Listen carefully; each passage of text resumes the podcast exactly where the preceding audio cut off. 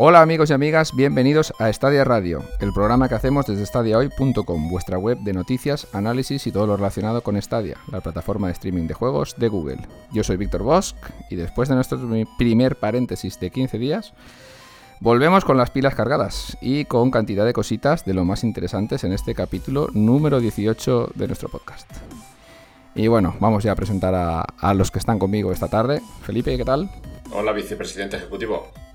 Aquí estamos, un, un, día más, acompañándote en la aventurilla. Muy bien. Pues nada, Javier, ¿cómo andas por ahí? Aquí andamos, compañeros. Vamos a darle caña un poquito, que tenemos muchas noticias de las que hablar, que ha sido mucho tiempo. Así que muy bien, tío, con ganas. Sí, estas dos semanitas se nos han ido acumulando las cosas y así tenemos más de lo que hablar. Iñaki, ¿cómo vas por ahí? Muy buenas, chicos. Pues nada, intentando pasar un poco la comida de hoy, porque Hoy hemos grabado un poquito más tarde por mi culpa. No, hombre, no. Eso ya siempre se, siempre se retrasa, por culpa de quien sea.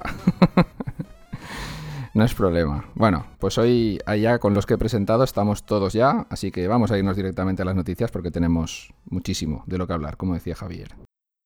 Bloque de noticias. Bueno, vamos a empezar hablando en las noticias de los juegos del Pro, que ya hablamos la semana pasada, pero como ya hemos podido tantearlos, bueno, hablamos de cuáles eran. Esta semana ya, ya los hemos tenido entre manos y yo creo que el que más está dando que hablar diría que es el MotoGP, que más o menos era lo esperado porque es el, el triple A, digamos, ¿no? El juego gordo de, esta, de este mes del Pro. Pero yo tampoco subestimaría a los pequeñitos, ¿eh? Porque el Kronos Before the Ashes y el, el Blue Fire, joder, están muy guapos los dos. Me parece un mes súper chulo.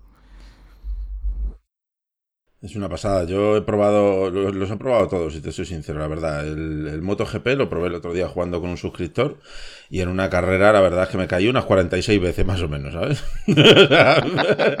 Parecía que, estaba buscando las lentillas que se me caían porque estaba todo el rato rodando por el suelo, ¿sabes? Una cosa te terrible. Y el Cronos, pues muy chulo, la verdad, porque me sorprendió un montón. Yo no sabía que iba a ser un Souls-like. Y resulta que no solamente es un Souls-like, sino que es una precuela de un juego que a mí me encanta, el Remnant from the Ashes.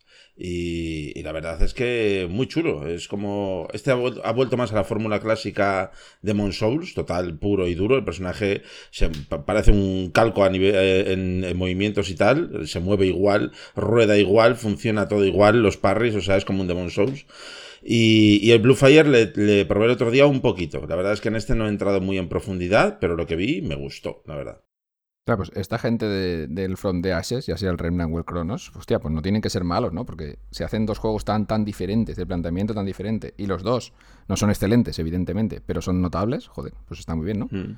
Además que el tema del Cronos, eh, para nombrar a nuestro colega Berchi, el no, Cronos viene... no lo hagas, por favor. le estoy invocando, le estoy invocando. ¿Es, es isométrico?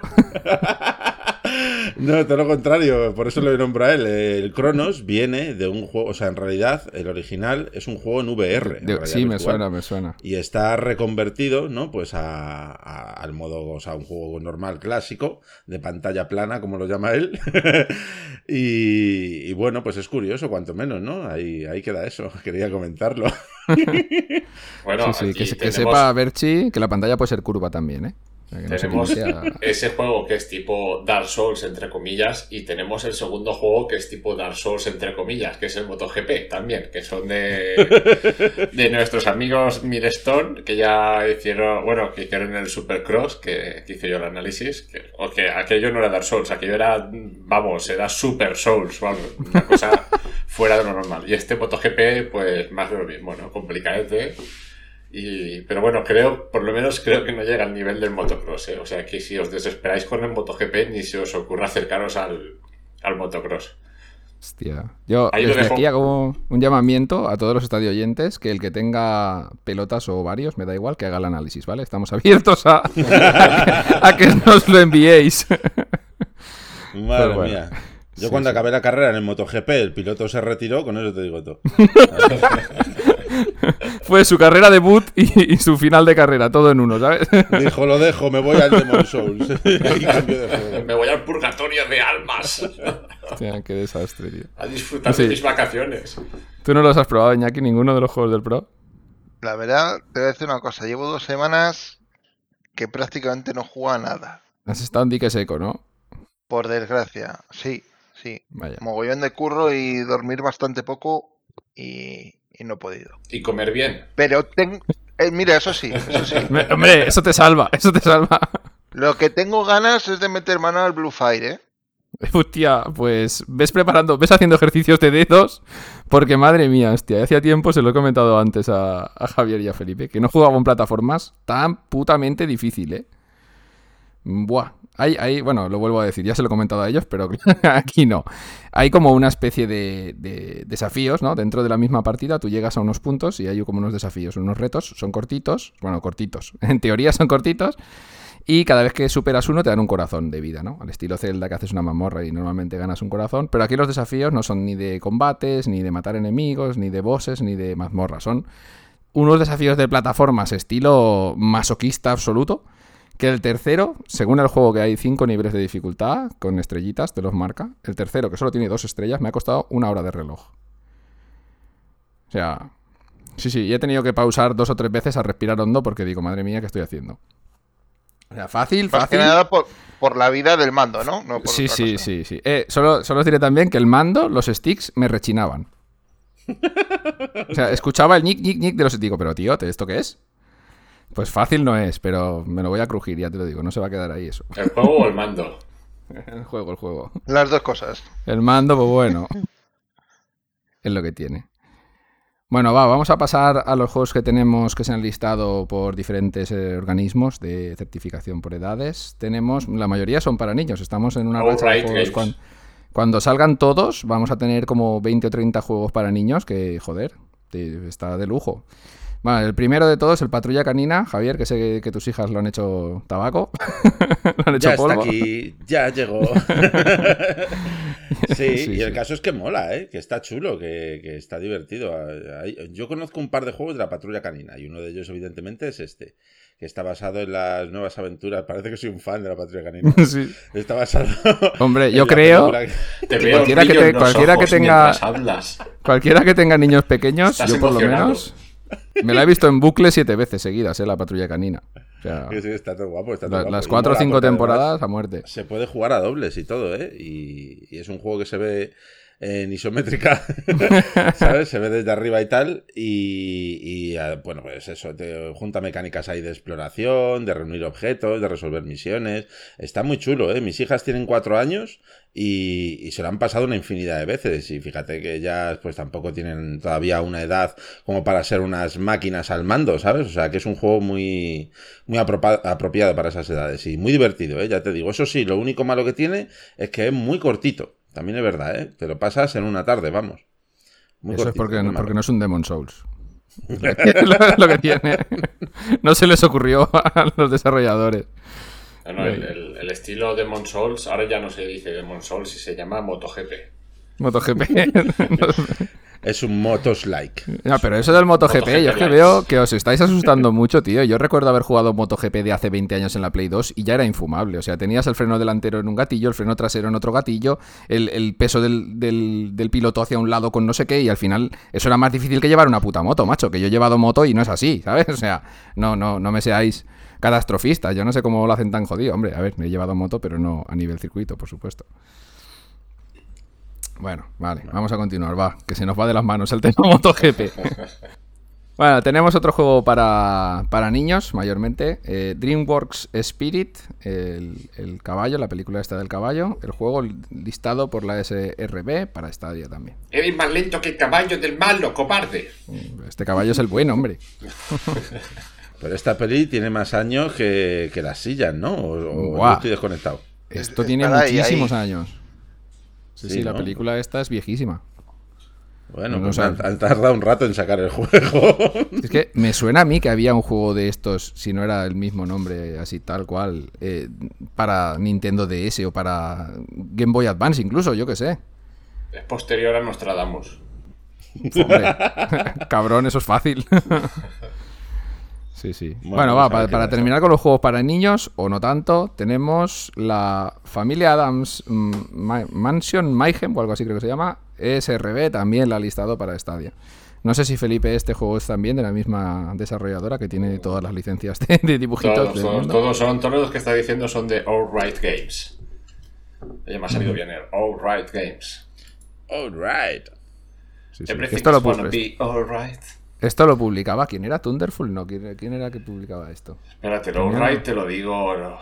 Tenía una editora Right, así tocha que había comprado todas estas desarrolladoras para de juegos para niños.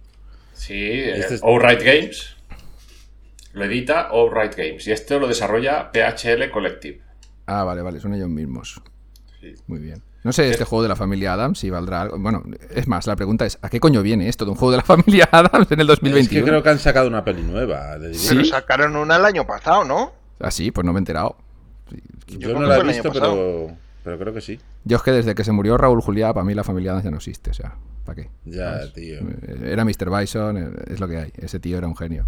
No se puede, no se pueden hacer dos personajes tan buenos y ya no. Es que no me pueden sacar otra familia Adams. Es uno de mis traumas Me has hecho, me has hecho recordar a, a, a Van Damme como, como Gilde. Oh, Dios mío. Madre mía. Déjate, va, déjate. Ya hablaremos de eso algún día. Si algún día sale un Street Fighter para Stadia que no creas, Oh. hablaremos, hablaremos de eso. Yo recuerdo al Blanca de esa película y todavía lloro por las noches, ¿eh? Ya, ya te Hombre, digo, pues tío. yo lloro Que más se le había acabado a, la pintura, se ve, porque tenía trozos por pintar. Yo- Lloro más recordando a Ryu y a Ken, ¿sabes? Pero bueno. que era triste, triste. Es lo, lo de siempre. Era tan mala que era buena. Hostia. Yo, yo creo que en ese aspecto Mortal Kombat la superaba. Pero Sí. bueno, original. Sí, sí, sí, sí. Bueno, pues no sé, si sacaron una película el año pasado de la familia Adams, el juego la verdad es que no, no lo he visto, pero sí que recuerdo hace 300 millones de años que en la NES había un juego de la familia Adams muy chulo. Sí, sí, sí. Y en Super en aquella Nintendo época, también. claro. Sí, fue la Super época Nintendo. aquella pues de las pelis, de la peli original y de toda su, su movida. Creo que hubieron dos o tres películas, no recuerdo exactamente. El juego creo que era así un rollo de plataformas, ¿no? Y. Sí, como todos los juegos de licencias Bueno, de películas de aquella época. No, y en Super Nintendo o eran de rol con vista cenital o eran en plataformas 2D. O sea, no había más. sí, sí. Bueno, Tetris. Hombre, claro. Tetris. Anda que... Yo el Tetris en Teti- Super Nintendo qué no, lo, no lo he visto nunca. bueno, va, nos dejamos ya de juegos para niños. Vamos a juegos para un poco más adultos y juegos con un doblaje nefasto. Control, anunciado oficialmente para Stadia. Creía que ibas a decir Doom. No, eso, eso ya... digo, ¿eh? Eso ya, si, si quiere Javier que nos lo comente. no, eh, bueno, ya puede ser, otra vez vamos a nombrar a Berchi, siempre está por aquí rodando, que sea el único juego en el que le dé la razón de que un doblaje, pues se lo pueden ahorrar, porque el doblaje español de Control es seguramente el peor doblaje de los últimos, yo qué sé, el último que he escuchado yo en los para- 20 años. ¿Para qué últimos. necesitas doblar preservativos? Joder. Facepalm, facepalm, aunque no lo estéis viendo, os lo cuento yo. Es que, Facepalm ver, general. me disculpo. trágame. Me disculpo yo por Felipe, ¿sabes? El problema es que como es el presidente ejecutivo no lo puedo echar de todo esto, ¿sabes? Es, es- es el, pro- es el problema. Entonces, pues aquí lo tenemos al, al chaval. No, bueno, en serio. Eh, a ver, el control es un juego que está, está muy guapo. Está de puta madre. Lo que pasa es que el doblaje es malísimo, el doblaje al español. Yo creo que todos lo habéis jugado. Iñaki, ¿tú lo has jugado al control? Yo no. ¿No? Javier, tú sí, ¿no? Sí, no me lo he pasado, pero lo he jugado y es Pero terrible, es lo, nefasto. lo- lo- lo jugaste en español, ¿no? Sí, sí, sí, bueno. bueno. Yo, yo no sabía, cuando llegué al conserje, que es el primer minuto, Hostia, yo no sabía eso qué es, pasaba. eso es épico, el conserje Yo es digo, a épico. este le han puesto un calcetín en la boca primero al que está haciendo el doblaje del conserje. Y después, el, no, ni la sincronización labial, ni, ni los tiempos, ni nada. La voz parece que era, yo qué sé, algo surrealista. Es para escucharlo y decir, ¿pero qué han hecho aquí? Esta gente. Es una cosa muy rara. Hay un juego que ha salido ahora, lo que pasa es que no, no está para Stadia, el Biomutant, que a lo mejor os Ah, suena. sí, y de- la un hostia que se ha pegado. Casi, casi igual de bueno, ¿eh? Que el control. De la hostia que se ha pegado me suena el Biomutant. Sí, se ha pegado un ostión se ha pegado un interesante. Había, había esperanzas de que saliera para Stadia, pero yo creo que ya no queda ni una. Con deciros que los desarrolladores han sacado un parche para poder quitar al narrador del juego, porque la gente es que le entraba en náusea de escucharlo, y lo confirmo. Menos mal. Pues te imaginas el doblaje, ¿no? Fua, qué desastre, tío. Bueno, el control era uno de los juegos abanderados de, de Amazon Luna en su beta en Estados Unidos. O sea, No, el bueno, control es muy buen juego, ¿eh? Lo que pasa, lo único que le falla es eso. Le cambias el doblaje al inglés y gana un poquito. Sí, sí, sí. Bueno, Hombre, lo que es el juego, la verdad es que a mí me gustó muchísimo. El gameplay está muy chulo y todo lo que puedes hacer una vez coges algunos de los poderes que te da el juego. Y bueno, la historia puedes entrar o no en ella porque es una fumada estilo, decir. Kojima, Es- es estilo Kojima, fumada. pero, pero hecha por Remedy. Ah, que la verdad es que Remedy siempre hace fumadas, ¿eh? No nos vamos a engañar, ¿eh? Pero esto es muy fumada. Esto es fumada, fumada. Eh, Pues está fumada, está fumada. Está guapísimo, tío. Yo no sé si has leído cualquier. Hay muchos libros de ciencia ficción que tiran por rollo de esos. Nada, esto es como el MotoGP de las fumadas. El MotoGP va a ser el tema del día. Sí, sí, O sea, sí. est- estamos hablando que es uno de los juegos que se puede considerar un triple A que viene y le estamos dando hostias hasta el día del juicio final. Oye, que a mí me encantó, ¿eh? A mí, No, no, es verdad. eh, Es buenísimo Está, está chulo, el juego está chulo y las mecánicas jugables son muy buenas y es muy original, pero es muy fumada. Es, es- es muy ver, fumada. sí. eh, No sé, te- La, la historia es una locura. Una locura total. O sea, si habéis jugado a Alan Wake y os gustó, este es más retorcido. Este lo lleva Pero un mucho puntito más. más. allá. Sí, sí, sí, sí. Pero mola, ¿sabes? O sea, mola mogollón. Los enemigos y toda la historia extraña que se montan está guapa. Lo que pasa es que, claro, si no entras un poco en ella, pues al final tú sigues avanzando y como el gameplay es tan satisfactorio, lo que viene a ser el combate es una pasada, está guapísimo. Cuando es lo que digo, cuando tienes dos o tres poderes, es una pasada. Si, si le das un poco de, de énfasis al juego, madre mía, puedes hacer unos combates guapísimos, ¿eh? Yo me lo pasé, pero pipa, con las tres o cuatro armas que te dan, que son súper versátiles porque cambian de formas extrañas y son armas mutantes. Y los cuatro o cinco poderes que tienes, puf, la, la lías parda ahí a hostias. La verdad es que sí, lo mejor del control este es el control. Sí, sí, sí. Así, tal cual. Ju- juego de palabras. bueno, y junto al control, que lo hemos puesto fino, según Iñaki, se anunció el, eh, juego oficial de los Juegos Olímpicos 2020, que igual se hace en el 2021 o igual no. Todavía no se sabe muy claro, ¿no? ¿O qué? Si se van a celebrar los Juegos Olímpicos, porque están los japoneses que sí, pero está la organización que no, y al final... Yo a este le tengo muchas ganas. Sí, pero, pero todos sabemos por qué. Po- Porque sale Sonic, bueno, Sonic no, sale un tío disfrazado de Sonic que es, que es, el, es el puto DLC de la vida. No, vamos. Pues sí, es, eh, sale, sales un tío disfrazado de Sonic que se ha metido ahí. Está, está muy guapo esto. Es que es pasaros la- por, Es, pasaros la por la web y, lo veis. es la mejor forma de meter a Sonic en ese juego. Además es que es, el, el disfraz se notan como las arrugas del disfraz, como que está... No sé, mola mucho. Miradlo porque mola mucho. Tiene que estar muy chulo ahí jugar al, a las Olimpiadas con, con el Sonic. Está sí, guapo. sí, sí. A mí me ha Estos recordado son eso. juegos de, de meter horas con colegas, ¿eh? Sí, eso sí. Sí, sí. Oye, me he olvidado de preguntaros una cosa. Eh, eh, es, ¿Veis el control como juego pro? No. Bueno, después de ver cosas como Jedi Fallen Order y tal, ¿por qué no? No sé. Yo creo que sí. ser. De, Yo de primeras no. Yo sí que lo veo. Es un ¿No? juego que ya tiene su tiempo y que está saliendo en todos los lados. Este juego les habrá salido relativamente barato. Sí, si lo regalaron. Bueno, está en el Game Pass, creo que estaba. Y si no, Sí, si ha no, estado en el Play- ha estado en el Plus, ha estado en En el Game Plus Pass. también, sí. eh, está no en todos si- lados. Sí, sí, sí.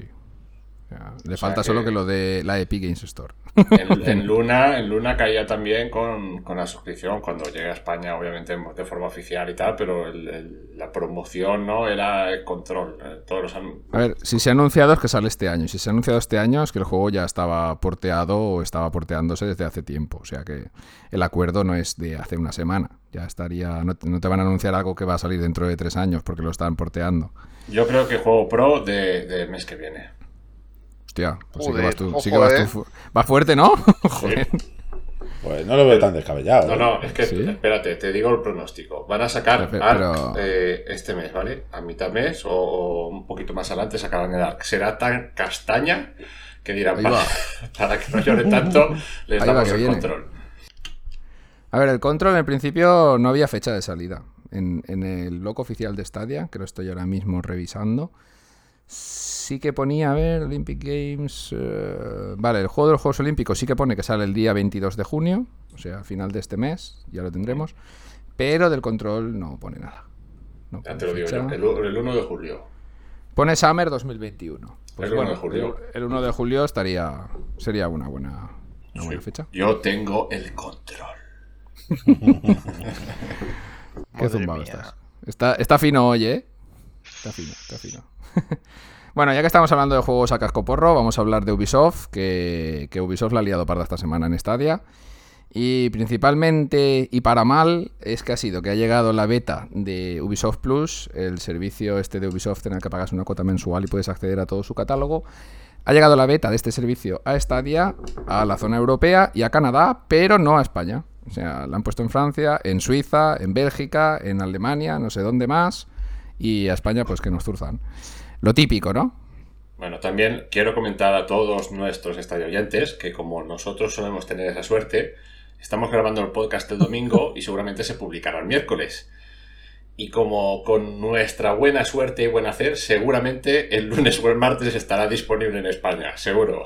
Es, es el mal del podcaster de éxito. Correcto. Eh, Oye, Correcto. pues Sí, sí, sí, sí. ojalá todo lo que dijéramos así que no se cumpliera, ¿sabes? O sea, yo por mí firmaba ya. Bueno, y si queréis Eh, más predicciones de, de Stadia hoy, podéis eh, hacernos una pequeña donación en nuestro Buy Me a Coffee desde la página web de Stadia hoy. Ahí tenéis todos el enlace en chiquitín en la esquina de la izquierda abajo. Madre mía, qué manera de enlazar, ¿eh? Sí. Pues sí, sí. Bueno, pues tocado. ya, Increíble. ya que estás, que sepáis todos los que colaboráis en Buy Me a Coffee que todo esto pues es gracias a vosotros, tanto este podcast como toda la web y nuestro canal de YouTube. O sea, muchas gracias a todos. Y bueno, seguimos con Ubisoft, va, que me has partido a mí el ritmo. pues eso, que tenemos la beta ya del servicio de Ubisoft Plus en Europa, con una VPN pues se puede, se puede uno suscribir, eh, poniendo la VPN pues en cualquiera de estos países que ha salido, pero bueno, esto no es muy, no muy lógico, vaya. Esperemos que dentro de no mucho la beta esté abierta también en España y si no la beta, que dejen ya de hacer tonterías y que abran el servicio ya bien como toca. Porque ya llevan un buen tiempo de beta, ¿no? En Estados Unidos esto lleva ya, yo qué sé, medio año o más. Llevan medio año, no sé, pero unos mesecillos sí que llevan. Unos mesecillos buenos, sí. Sí. Bueno, la, cuestión es que no solo ha llegado esto de la beta, sino que Ubisoft se desató ahí la locura. Y, bueno, van a traer un montón de juegos más de su catálogo que ya, bueno, de su catálogo anterior, digamos, que no son juegos de salida, van a llegar a Stadia. Eh, hay cosas muy interesantes, cosas que ya sabíamos y otras cuantas que no. Eh, la más interesante para mí, eh, desde luego, es el Rainbow Six Siege, pero este ya lo sabíamos que llegaba a Stadia, ¿no? Pero bueno, tenemos Assassin's Creed Black Flag, juegazo. Assassin's Creed Rogue, este spin-off que sacaron, que en principio salía solo, no recuerdo si era para, una, para Switch, puede ser que fuera, y después acabaron sacando en PC y en todos los lados. Assassin's Creed 3 Remastered, eh, Far Cry 4, Far Cry Primal, eh, Far Cry Blue Dragon. Aquí he hecho en falta mucho Far Cry 3, porque me meten el Blue Dragon y no me meten el 3. Que el 3 es un pepino, aunque sea un juego bastante viejo. Para mí su- superior al 4 y al 5, pero bueno, ahí ya cada cual. Rayman Legends, pues ya era hora que pusieran este juegazo, Rayman Legends. Child of Light, este juego también muy muy chulo, es una especie de, de RPG, no sé si lo habéis jugado, pero claro, es que son juegos Sí. bastante viejos. Yo este me lo pasé Brutal. hace muchísimo tiempo. Y el, bueno, para el último que tenemos en la lista es el Rainbow Six Siege, que ya lo he dicho. Pues la verdad que muchas ganas de algunos de ellos, de que lleguen a Stadia y a ver en qué estado nos llegan, porque yo creo que todos los que están en la lista, menos el Raymans, que evidentemente va a 60 FPS, el of Light, que no le hace ninguna falta ir a, a 60 ni a 30 ni a lo que sea, es un juego muy tranquilito. Yo creo que todos pueden tener fácilmente selector de, de gráficos rendimiento. O directamente ir a 60 FPS en Stadia. Porque ¿Vendrán con audio? En ¿Vendrán, con audio en ¿Vendrán con audio en español? Ah, bueno, a ver, Con Far Ubisoft Cry nu- nunca se sabe con Ubisoft. Está muy Sí. chulo, a mí me gustó mucho. Sí que es verdad que he hecho en falta también el 3, que me gustó, yo creo que es de Es los que- mejores Far Cry. Es que el Blue Dragon es, un es una especie de, de- de DLC del, del 3. Sí, es un añadido así ochentero cuando se empezó a Mm. poner ahí de moda el tema de lo retro ochentero y tal. Y, y está guapo porque creo recordar que tenía dinosaurios ahí con, que lanzaban rayos y Sí, sí, sí, sí. Una locura. Eso era una fumada también. Estaba, estaba muy chulo. Y, y nada, y comentar también el Rainbow Six Siege que está a punto de anunciar, que me imagino que lo anunciarán en el E3, lo de- del tema este del cooperativo, el Quarantine. No sé al final qué nombre tendrá, que es un- una extensión del juego que van a hacer, que nos enfrentaremos a, a criaturas, ¿no? O por decirlo de alguna forma, infectados, o no sé, me imagino que será como una especie. No, no, no lo tengo muy claro, ¿eh? Sí que vi un gameplay y tal, pero nada, cooperativo tipo modo zombies de. Bueno, tipo tampoco, de, ese palo, pero no tiene nada que ver realmente, pero bueno. Y me imagino que llegará ya directamente con, con todo el contenido este. Mm. Estaba yo pensando que con el tema de la llegada de, de Ubisoft Plus, eh, han puesto algunos, o muchos, que ahora mismo no me vienen a la mente, que soy así muy cortito yo. Muchos juegos de Ubisoft en el Pro. Así importantes, potentes. No me suena. Yo, ¿eh? a mí no me suena ninguno. ¿No, verdad? Yo creo que ninguno. Lo que sí, lo que sí que estoy seguro es que a partir de cuando de todos estos juegos vamos a tener un casco porro de ofertas cada 2x3 que te cagas. A ver, son juegos viejos que tienen que salir a precio reducido y ya con oferta pues habrán muchos que serán serán más half en la biblioteca de mucha gente. Que, o ya los habrá jugado y querrá volver a jugarlos. Es que juegos buenos a 10, 12, 15 euritos. Claro. no matan a nadie. Sí, no, pero lo decía, lo decía por porque Ubisoft es muy suya de cada 2x3 poner medio catálogo de juegos en oferta. Y con esto pues mm. ampliaremos, tendremos unos poquitos más, que al final cuanto más ofertas mejor.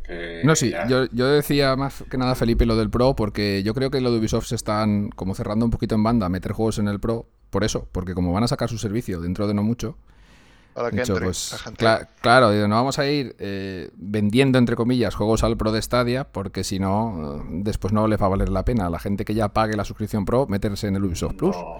yo creo que Ubisoft, si te mete un juego en el Pro, de meterte un juego en el Pro, te meterá un juego tipo Rainbow Six. Sí, Hostia, eso, sería muy top, ¿eh? De meterlo, ¿eh? De meterlo, te mete un Rainbow Six que al final es un multijugador exclusivo y de donde van a sacar la pasta de las expansiones, complementos y demás. Entonces te pueden dar el juego base por la jeta con el, con la Stadia Pro. Eh, eso me casaría, porque está mm. fuera, aparte te dan, te enseñan una muestra y luego puedes o bien comprar el contenido o bien suscribirte a Ubisoft Plus para tenerlo todo. Entonces eso me podría casar. Pero un juego normal así que tenga un modo de historia que pueda jugar, mm, lo dudo, lo dudo que lo veamos en, lo que sí, lo que me sorprende mucho, tío, es el, mucho interés que tiene la gente en el servicio Ubisoft Plus. Cuando lo, yo, por lo menos desde mi punto de vista, lo veo un servicio caro. O sea, caro, quiero decir, si tú ya estás en, en Stadia o en, la plataforma que sea, porque este servicio es cross-platform, eh, cuando les dejen meterlo en todas las plataformas, tú vas a pagar el Ubisoft Plus y vas a poder jugar en todas las plataformas. Es para mí lo mejor que tiene. Pero bueno, si ya estás pagando 10 euros del Pro, pagar 15 más solo por los juegos de una compañía, hostia, tío, a mí me parece un poco talegazo, pero bueno.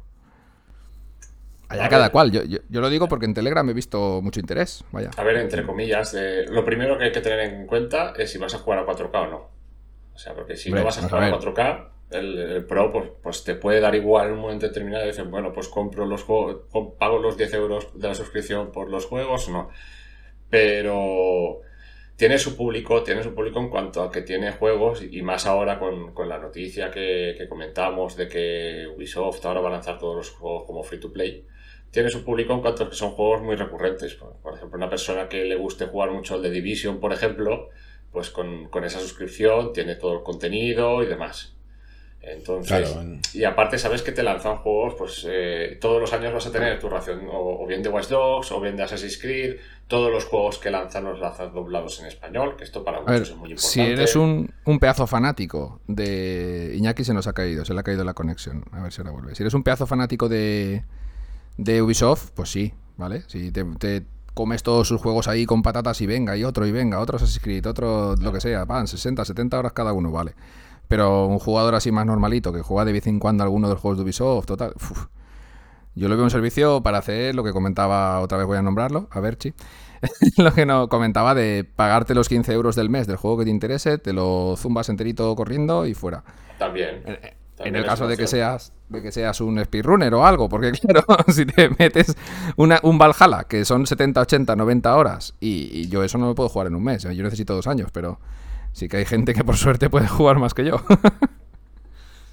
Pero en parte por eso, a ver, al final lo atas todo, ¿no? Y por eso Ubisoft también tiene muchos juegos que, están, bueno, los Assassin's Creed que están alargados en, en, demasía, ¿no? Y pecan de tener demasiado contenido, pero es eso. No, está bien. Hay gente, yo qué sé, pues que a lo mejor ya me apetece jugar este mes y quiero jugar al The Division 4 cuando salga, o el 3 Se lo pillará, jugará y, y tendrá todo el contenido por 15 euros. Cuando te canses, pues dejarás de jugar y ya está. Y si sale otro juego, pues pagar- pagarás 15 euros. O sea, al final muchas veces pagamos los juegos, nos Sí. lo pasamos, se queda en la, en la biblioteca y no vuelves a jugar. Entonces, Sí, pues sí, pagar por un triple A, pagar 15 euros un mes, que en un mes te da tiempo jugarte, yo diría que cualquier juego de los de Ubisoft. Y, Pues sí. y te lo juegas y ya está. No...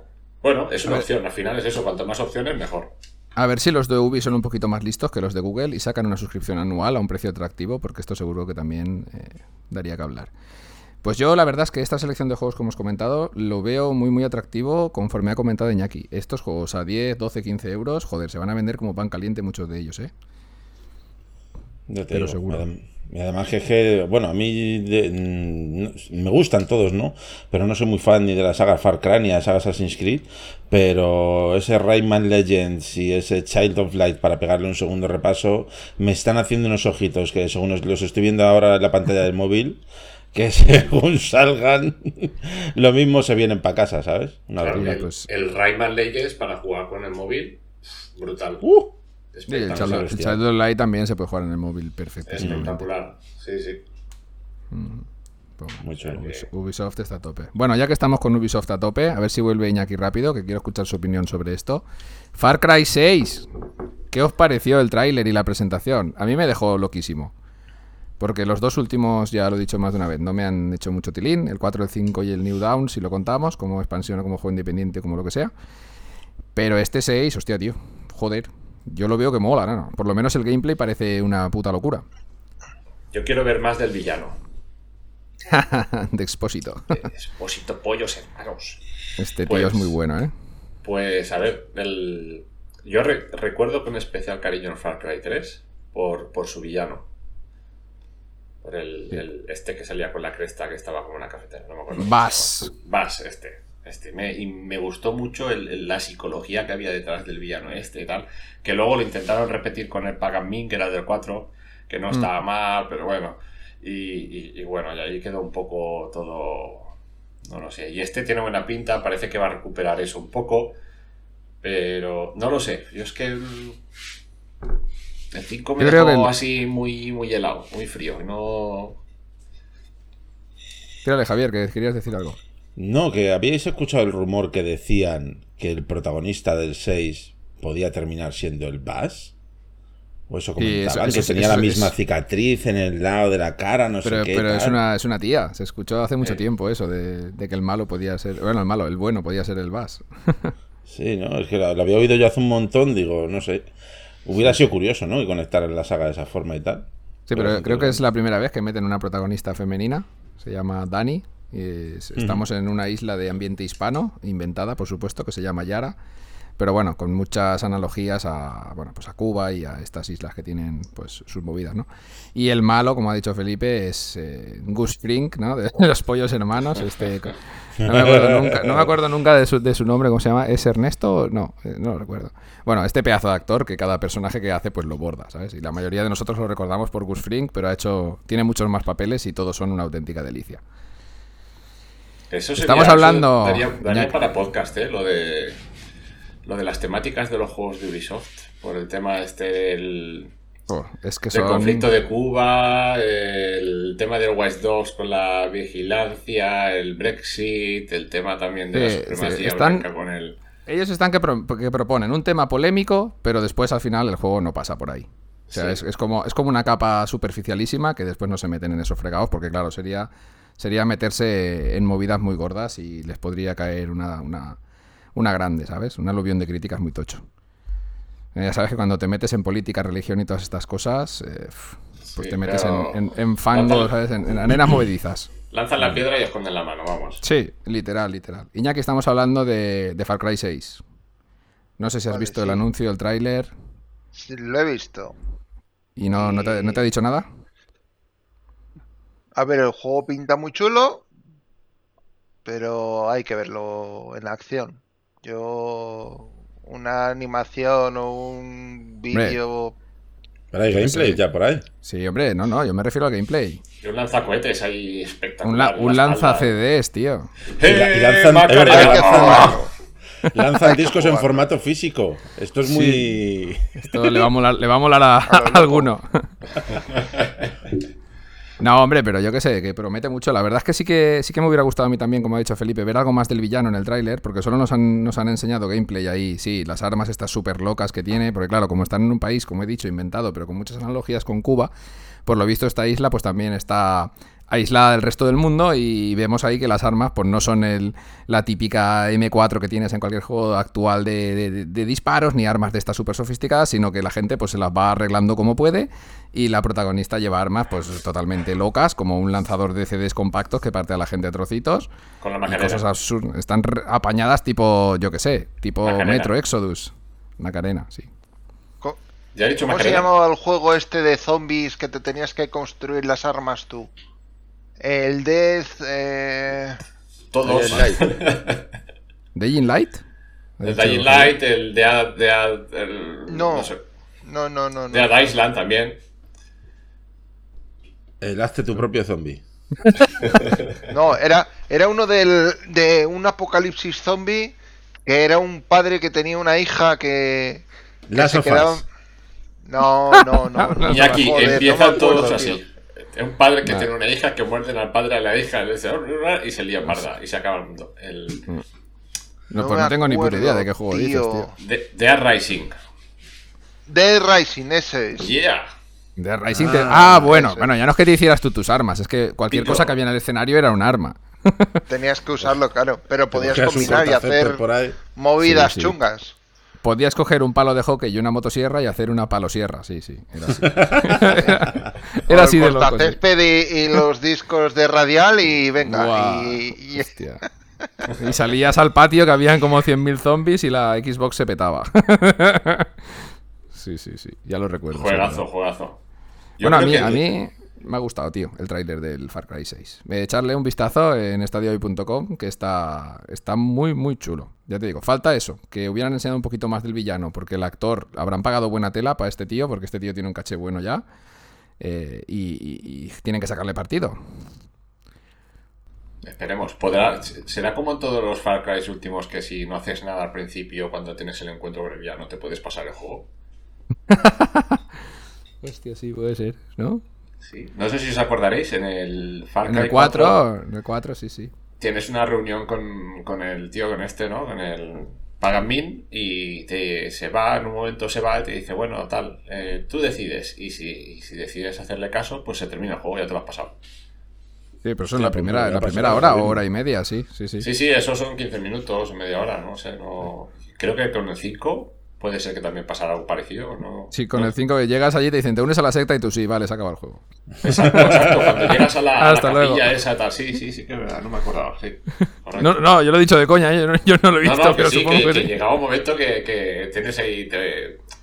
Bueno, se supone, creo recordar, ¿eh? esto así lo tengo un poquito borroso, eh, por culpa de la cerveza. Eso, eso hay muchos... Claro. Eh, Ahora muchos juegos, ¿no? que yo eso lo pondría obligatorio. Es la edición coleccionista del Wii Winemaker que me la he vuelto a comprar. Nada, pues llegabas a, la, a, una iglesia donde estaban ahí que tú intentas eh, asaltar y, te capturan. Y, eso, creo que había una conversación que podías optar por, por hacerle caso y se terminaba el juego. Yo es lo que te iba a decir, que yo se lo pondría obligatorio en algunos juegos que son tan malos que cuando llevas dos horas, en vez de quitarlo sin haber visto el final, que te pongan ahí, ¿quieres acabar ya? Sí. Tomar por culo. Que te enseñen el final y se acabó. No quiero, no quiero ver. Que te pongan el MotoGP cuando te caes 40 veces, te, ya, ya, has desbloqueado la opción de ir al final y ganar el torneo. Digo yo que en el MotoGP el final será que, pues, que has ganado el campeonato de MotoGP, ¿no? Vamos a ver. Tampoco hay que la copa de champán ahí la puedes, la puedes. No, eso ya, ya hace muchos años que no hacen eso. Ahora les dan otras cosas. Una vez que son niños, la mayoría. No tienen ni 18 años. Los que ganan en MotoGP. Pues una botella de falta. bueno, pues sí. Va, vamos a continuar, va. Que madre mía lo del Far Cry. A ver, eh, no sé si han dado fecha, creo que era, sí, octubre, ¿verdad, Felipe? Que me equivoqué yo cuando lo puse, en el, el 7 de octubre, ¿puede ser? Sí. Vale, pues eh, ya está para reservar en la Stadia Store, eh, 69,99 pavacos, madre mía, se han quedado finos con el precio. Y a mí me ha decepcionado también el tema de que no, de que aquí Ubisoft tenía que haber tirado un poquito el resto y haber hecho una premiere aquí hubiera estado muy guapo. Porque no ha habido ninguna Premiere con juegos tochos de Ubisoft y Ubisoft es un partner de los más gordos que tiene Stadia y yo qué sé, tío, yo lo veo que lo he hecho en falta, no sé por qué. Pues sí, pero bueno, también por lo menos tendremos el Ubisoft Plus y, podremos pagar 15 brillos y jugar a Far Cry 6 para pasárnoslo. Bueno, si llega antes del 7 de julio, sí, ya veremos. Si llega el lunes o el martes, seguro. Según tu, pronóstico, llega el lunes. O sea, cuando escuchéis esto, ya estará Ubisoft Plus disponible. lunes o martes está aquí Ubisoft Plus, ya preparado ya para. Vale, vamos. para Far Cry 6. Vamos a hacer la coña. El ARC no ha llegado. Ya está. Así al principio llevábamos como 10 podcasts hablando de Cyberpunk, pues ahora llevamos 10 podcasts hablando del ARC. ¡Qué, qué gracioso! ¡Qué gracioso! Bueno, en el anuncio del ARC dijeron que llegaría en, no sé si era, como ponía, el primer cuarto, ¿no? Del año o algo así, no, es que no recuerdo exactamente, pero antes del verano, vaya. Pues ahora no. Primera mitad del año. Primera mitad del Exacto, Primera, primera mitad del año. Bueno, eso entraría el mes entero de junio, que junio también es verano ya, pero a partir del día 24, o sea que igual 25. mi, pronóstico se está cumpliendo. A mitad de junio sacan el ARC y luego el 1 de julio el control. El, control en el Pro. Y el, y el lunes o martes Ubisoft Plus y entonces meten el ARC en, en Stadia Pro, ¿no? Y el, el Stadia Connect es esta noche. Nos avisan ahora dentro de 10 minutos. Eh, dentro de un momento el Phil nos está enviando en correo. Oye, que el Stadia Connect es dentro de un rato. y no, nos metemos ahí. No, no. Tenemos que hacer una cancioncilla de, de, Phil Harrison. Pues ponte a escribir la letra. Vale, va. Ya lo tengo. Phil eh, Harrison, Phil Harrison, Phil. Al final del podcast la canto, va, a capela. Bueno, tenemos un par de cosillas, a ver si lo podemos hacer mínimamente rápido. lo primero, el análisis de, de Doom, de Doom Eternal, que lo ha hecho Javier. Eh, pues dino, Javier, no te explayes demasiado. Está en inglés, mierda. En, inglés, por favor, háblanos, cuéntanos el análisis en inglés. No, no, déjalo. Nada, ya, si yo de Doom Eternal no tengo más que cosas buenas que decir. Es para mí el mejor shooter que he jugado en mi vida, una auténtica locura. Tanto el Doom de 2016 como este son una reinvención de los shooters clásicos de los 90 que, es una, una, locura. Tanto por el motor que utiliza, que es una barbaridad, los gráficos, lo bien que se ven y, con 60 FPS ultra estables. Y el gameplay que tiene el juego, que es impresionante, para mí es para ponerlo en un podio al maldito Doom Slayer y hacer una religión alrededor de él. En serio, es una barbaridad. Pero claro, ¿qué es lo que pasa? Pues lo que ya sabemos todos, lo que ya sabemos todos, y por lo cual le he quitado dos puntos a la nota. ¿Pero por he sido tan estricto con este asunto? Pues porque verdaderamente eh, no es que el juego sea un juego que está en inglés y tal, que al fin y al cabo en un shooter, pues es algo que se puede un poco obviar, ¿no? El problema es que el juego está en castellano, encima tiene un doblaje magnífico que a mí me encanta y que un buen día se puso en inglés sin más y no le da la gana de arreglarlo a nadie y a mí eso me parece pues que no, no se tiene por qué tolerar, ¿no? Entonces hay usuarios que a lo mejor quieren enterarse de la historia, no hablan pero absolutamente nada de inglés y no tienen por qué tolerar esto cuando el juego está en castellano en todas las plataformas. Así que cuando lo arreglen, pues le pondremos la nota que se merece. Que si queréis saber cuál es, pues os vais a estadiohoy.com y le echáis un vistazo al análisis, hombre. Pero para mí, ya te digo, es, un shooter absolutamente alucinante, un imprescindible. O sea, Doom Eternal tiene que caer sí o sí. si te gustan los shooters, tienes que probarlo, porque, porque no hay nada igual. Yo aquí coincido plenamente con Javier, solo un aporte, con teclado y ratón más mil. a todo lo que has dicho. en efecto. Aunque se juega muy bien, ¿eh? Con el Stadia Control también mola, pero sí, en efecto. Todos los shooters con teclado y ratón ganas un control. Pero, este, tío, es que el frenetismo es una cosa sobrehumana, ¿eh? O sea, es, una, locura, tío. Es una locura. Que, mm. No te deja ni un segundo para pensar ni para respirar. Eh, que pam, pam, pam, pam, sin parar, sin parar, sin parar. sí. Es increíble, increíble, la verdad. Es una pasada. Bueno, este Felipe, tú que lo has jugado a 140 millones de hercios y con teclado y ratón nos puedes decir. se me han caído los ojos al suelo. Nada, a ver, el juego es una locura. Eh, es, más, es más rápido. Es más rápido que el anterior Doom. Que eso es decir mucho. O sea, el anterior Doom, el, a mí, para mi parecer, para mi gusto, es demasiado rápido. Me gustó más el Doom que el Doom Eternal. Aún así, es un juegazo. Es un juegazo y, es hiper mega frenético. O sea, todavía no estás. Hay zonas de plataforma así un poco más heavy, estás haciendo las plataformas que te cuestan mil años pasarlas, saltas y cuando estás aterrizando de repente te aparecen tropocientos mil monstruos y cada uno lo tienes que matar de una forma y, lo peor de todo es que lo automatizas en tu cerebro y sin apenas darte cuenta estás haciendo ahí barbaridades de cambios de armas disparándole este con este arma porque si le arranco la torreta y luego salto y con la motosierra le doy, bueno, ya lo podéis imaginar. Es que al final es un, es un, puzzle a la velocidad de la luz en tu cerebro, todo eso que estás comentando. Es que, es que es más eso que el, el, Doom anterior, a mí, que también está de Stadia, a mí me pareció un pelín, pero un poquito más lento y, más sencillo y me pareció mucho más accesible. Pero bueno, este también es accesible, está muy chulo. Y, pero estoy con Javier plenamente, lo del idioma no tiene nombre. Ya, ya no, porque, a ver, puedes entender el idioma, no entenderlo, pasar del idioma o no, pero si tú vas a la ficha del juego y pones español, tiene que poner español. Es como si tú te compras el juego, pone Doom Eternal, lo pones y, te ponen el, el, Far Cry Primal. Pues no, pues es un juego que estás comprando también. No, no, si pone español, tiene que estar en español. Ya está, cualquier cosa que se salga de ahí, no es el juego por el que estás pagando el dinero. Sí, yo creo que todavía ha sido benévolo Javier, quitándole solo dos. pues lo iba a quitar mal, la verdad. sí, sí, pues, pues Pero dije, va a ser muy cantoso. No, no, no, no. Tú acuérdate de, lo que pasó con el Dirt. Felipe lo dejó en un 4,5, y medio, es un suspenso porque tiene un bug de mierda jugando a 4K. Y todavía sigue ahí, ¿eh? Y el día que lo arreglen, pues le pondremos su nota, que efectivamente será un 8,7 o un 9 o por ahí. Felipe sabrá que lo jugó. Yo cuando, cuando lancé el análisis de ese juego, estaba padeciendo porque el juego a mí me pareció brutal, pero es que el bug ese te, decías, ostras, es que puedo jugar media hora luego tengo que reiniciar el Stadia, ¿no? Y, estuve como, como un mes o no, no, no, sé el tiempo exactamente, pero todos los fines de semana, cuando tenía un hueco, jugaba una partida.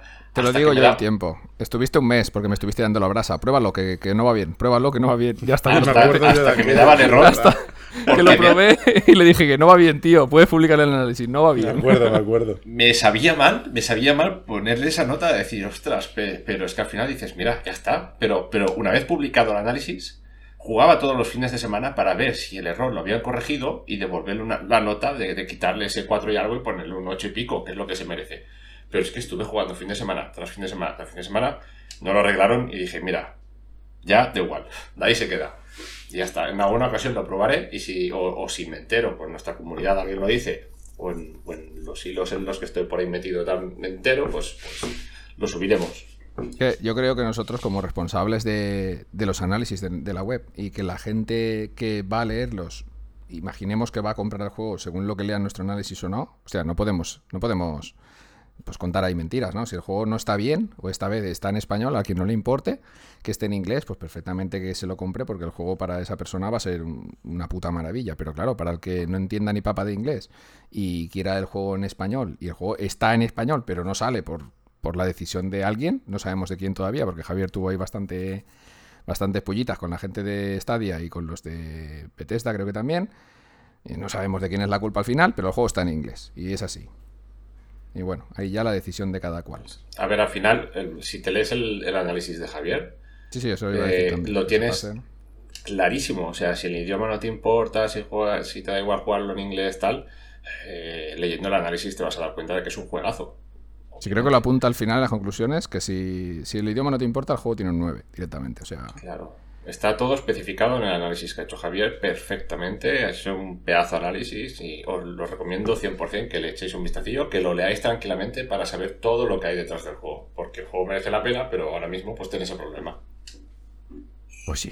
Bueno, pasando de análisis, voy a hablar yo un poquito del análisis o, bueno, unboxing y de todo un poco, que lo tenéis en la web también, stadio.com, del Sax S5i, un controlador Bluetooth para jugar con nuestros dispositivos móviles, pues, pues la verdad, una opción muy interesante, como comento en el análisis, frente al todopoderoso Razer Kissy y al, bueno, todos estos mandos chinos que tenemos por Amazon, AliExpress y todo esto, que bueno, algunos tienen cierta calidad, otros no, ahí hay mucho debate.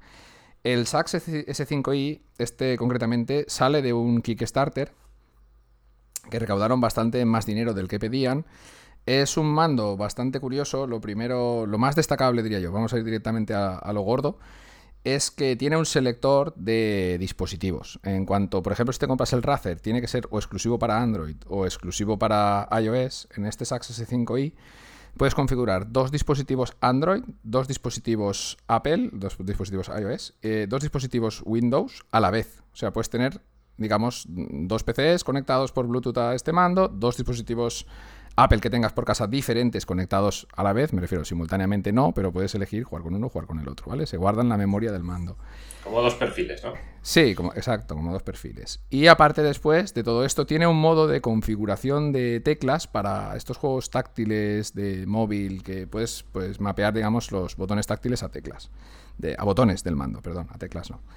Esto es lo más diferenciador y lo más rompedor que tiene este mando aparte de su precio, que es bastante más económico que un Razer Keys y que los, la mayoría de los chinos que son bastante caros, aunque no lo parezca, el Game Gear X2, por ejemplo, vale 80 euros, este Sax vale 56 euros, si no recuerdo mal. Está disponible en Amazon. Si tenéis algún interés por adquirir un controlador de este estilo, pasaros por la web, tenéis un enlace para comprarlo y nos hacéis también un pequeño favor si lo compráis por ahí. Eh, más cositas del mando. Lo primero que me gustó, que es muy, muy ligero y muy pequeñito.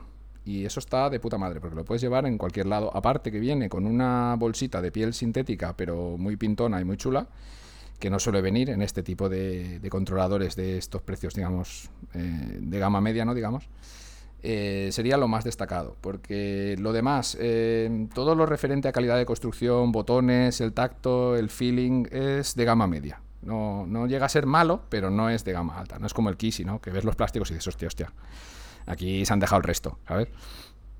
Este Sax S5i eh, no destaca especialmente por su calidad de construcción. Ya digo, no es delicado porque lo ha trasteado bastante mi hijo y si todavía sigue funcionando es que flojillos no son los plásticos, ya os lo digo. Eh, sí que tiene un tacto durete. Los botones eh, no suenan mal, no tienen mal tacto, pero están como duros, ¿no? Acostumbrados a controladores de más calidad. En mi caso yo suelo jugar con el Stadia Controller y con un mando de Xbox One eh, pues sí, se nota, claro. No le vamos a pedir peras al olmo. Estos mandos están hechos por grandísimas compañías y este Sax S5i pues viene de un Kickstarter. No, no podemos ser tan exigentes, ¿no? Tiene otra peculiaridad interesante que es que tiene dos gatillos. Los gatillos normalmente denominados R2 y L2 o RZ, LZ. Eh, son progresivos, o sea, tienen 256 puntos, digamos, de, contacto, de apriete, aunque tú no los notes, hay como eh, como si dijéramos eh, un gatillo para acelerar, ¿no? Que puedes acelerar poquito o acelerar mucho, para que nos entendamos. Que esto no suele venir en este tipo de controles, ¿no? Tienes un gatillo que es un botón para juegos de carreras o de conducción, o aceleras de 0 a 100 o no aceleras, me refiero, o todo o nada. En este sax, aunque su tacto no es una gran maravilla, porque al ser un dispositivo muy pequeñito, y aunque ellos digan que tiene 256 puntos diferentes de, de contacto, digamos, hay muy poquito recorrido con los dedos, pero al menos tiene esa, opción, ¿no? Para jugar a juegos de coches, pues ahí lo tienes. Yo lo he probado y funciona bastante bien, la verdad. Y el punto más flojo que le podemos achacar a este, a este controlador eh, son los sticks analógicos. Que sí, este punto sí que me ha dejado frío, lo dejo bastante claro en el análisis. Porque si la calidad general, digamos que es media, tirando a no alta del todo, pero media alta, los sticks son de gama baja directamente.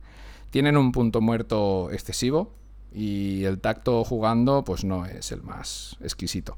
Aparte que no tienen rugosidad en la parte superior para que no se te deslicen las yemas de los dedos, tienen como una especie de troquelado extraño, pero ya digo, no me no me han convencido del todo. Por lo demás, si buscáis un controlador para jugar esporádicamente, que no vais a ser, no vais a estar pegándole tres horas todos los días, porque para eso directamente os compráis el Razer, que si lo hemos dicho mil veces, tenéis el análisis de los dos controles en la web. El Razer lo hizo Felipe y él está contentísimo con ese mando. De hecho, juega mucho en el móvil, ¿no, Felipe? Que yo sepa. Sí, sí, sí, sí. sí. No, yo estoy. Bueno, lo llevo siempre encima y, nada, la mínima que puedo, pues si tengo 10 minutillos que me tengo que esperar en cualquier sitio, por lo que sea, pues si vas al médico, eh, vas a cualquier sitio que tienes que esperarte, sacas aquí, sí, lo montas en silla, súper fácil de montar y, y, me echo novicios y muchas veces incluso en casa que me da pereza que estoy en el sofá y está mi parienta viendo una película, eh, me pongo los cascos y le meto un ratillo. Así que, sí que lo utilizo y más de lo que me esperaba. Bueno, pues para un jugador que juega tanto como Felipe, o incluso más, porque tenemos sabe- sabemos de gente que juega mucho todo lo que juega en móvil, y eh, directamente os vais a por el Kisi que no falláis, aunque sea un pelín más caro. Pero si eres un jugador esporádico que dices, hostia, pues yo de vez en cuando pues juego media horita, una horita, ahora tengo una paradita en el bus, en el metro, tal, lo otro, este, este controlador por 30-40 euros menos que el Kisi te va a sacar de esos apuros y está, está muy bien para llevarlo en la mochila o en el bolsillo o en cualquier lado. La batería dura 8 horas, tiene USB tipo C, se carga súper rápido. Yo en ese aspecto estoy muy muy contento.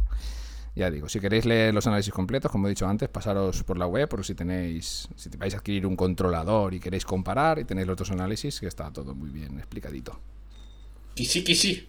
Kis va a gustar mucho. Seguro. No os, Bueno, perdáis, para- no, no os perdáis el unboxing de Víctor, que me hizo mucha gracia porque en los dos primeros segundos intenta abrir una cajita de cartón que lleva el, el mando y, y la caja de cartón sufre un... Sí, bueno, es, es un unboxing hardcore. Tengo que Sí, decir que bien. esa, esa vez que lo abrí era la que hacía 20, entonces la caja ya había sufrido 20 unboxings y, y lo- y se rompió. Y, y mandó la caja a tomar por culo directamente Es- en el es lo que tiene- Allá voy. Es lo que tiene grabar vídeos así sin tener ni puta idea. ¿Qué Es pasa? epic, epic unboxing. Pues sí, es bueno, va, voy a... MotoGP de los unboxings. Déjame en paz hombre. el MotoGP. Te voy a banear con el MotoGP.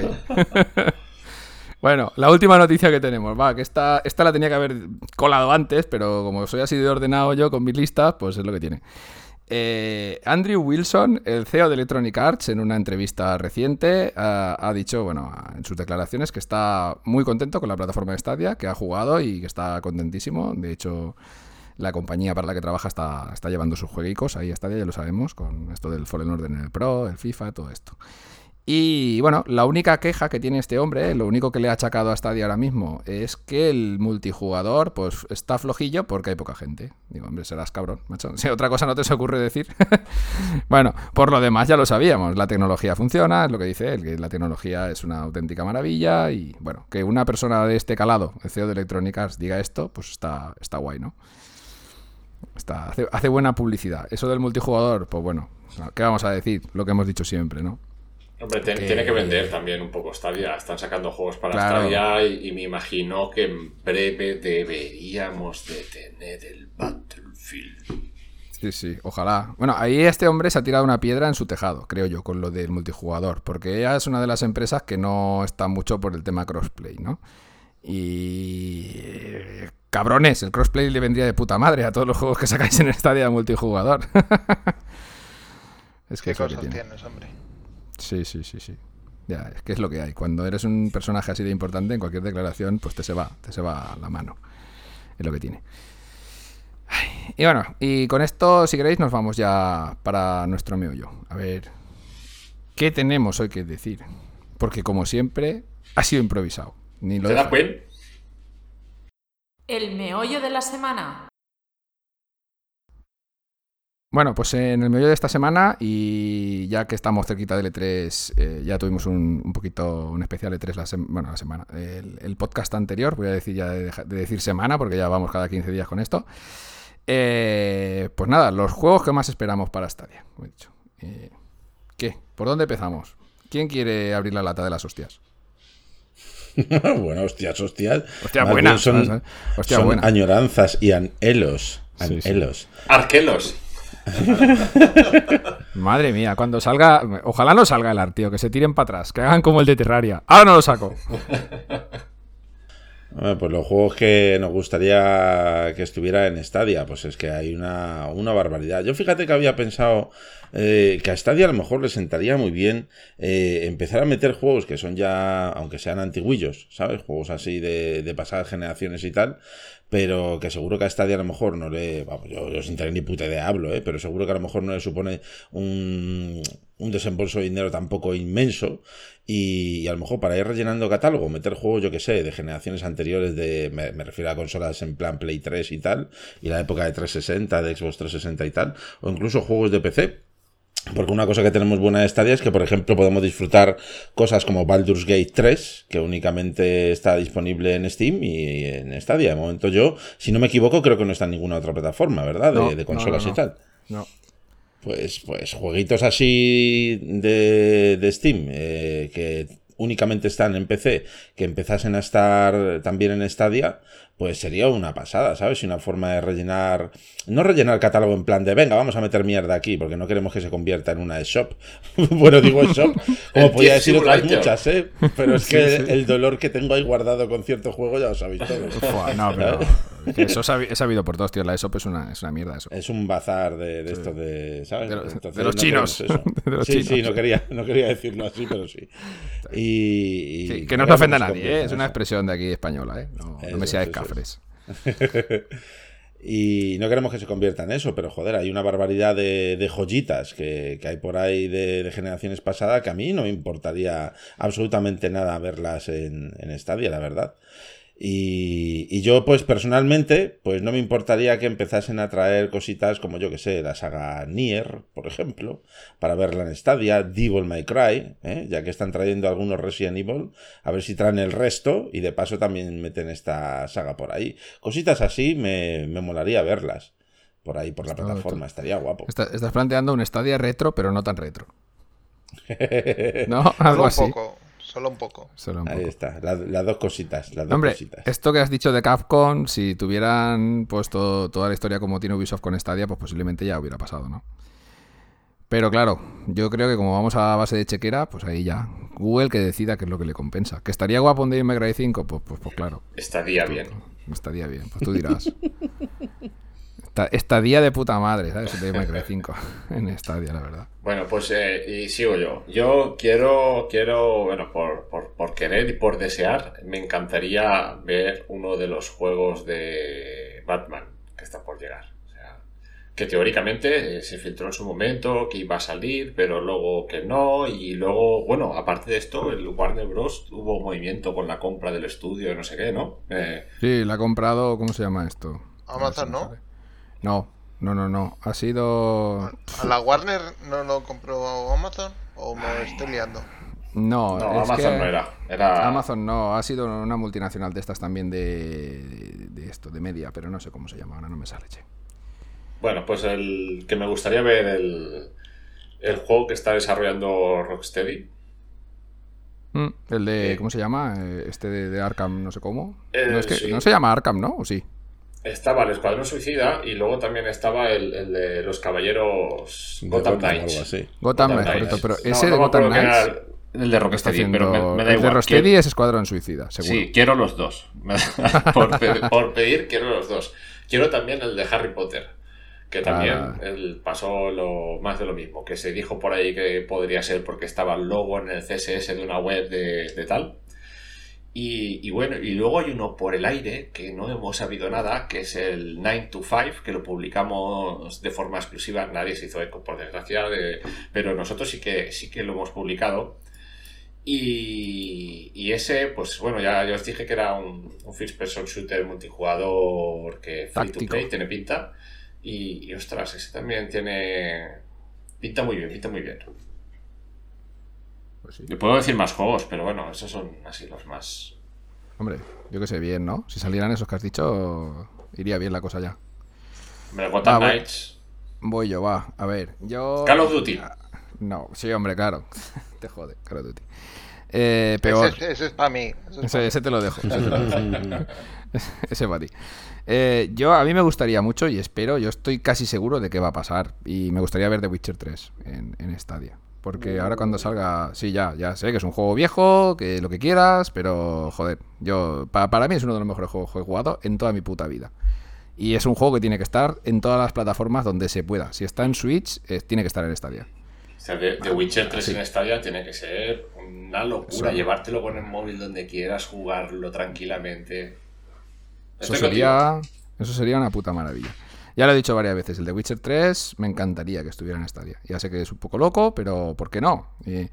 también he visto hace poco, lo que pasa que sé que no va a pasar, eh, que va a sacar una, una trilogía de la trilogía de Crisis Remastered entera. O sea, va a salir ya no Crisis 1, ¿no? sino Crisis Trilogy Remastered, todos los tres.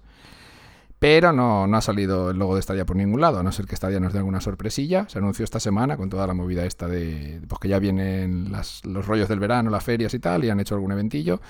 y ha sacado esto del Crisis Remastered. También estaría muy guapo que estuviera en Stadia este juego. Esta Te, trilogía. te compro el de Witcher, ¿eh? Sí, Eh, sí. El, el. Crisis a mí Lo compro mucho. Hombre, el de Witcher yo creo que lo compraría cualquiera. Sí. O sea, yo lo volvería a jugar, macho.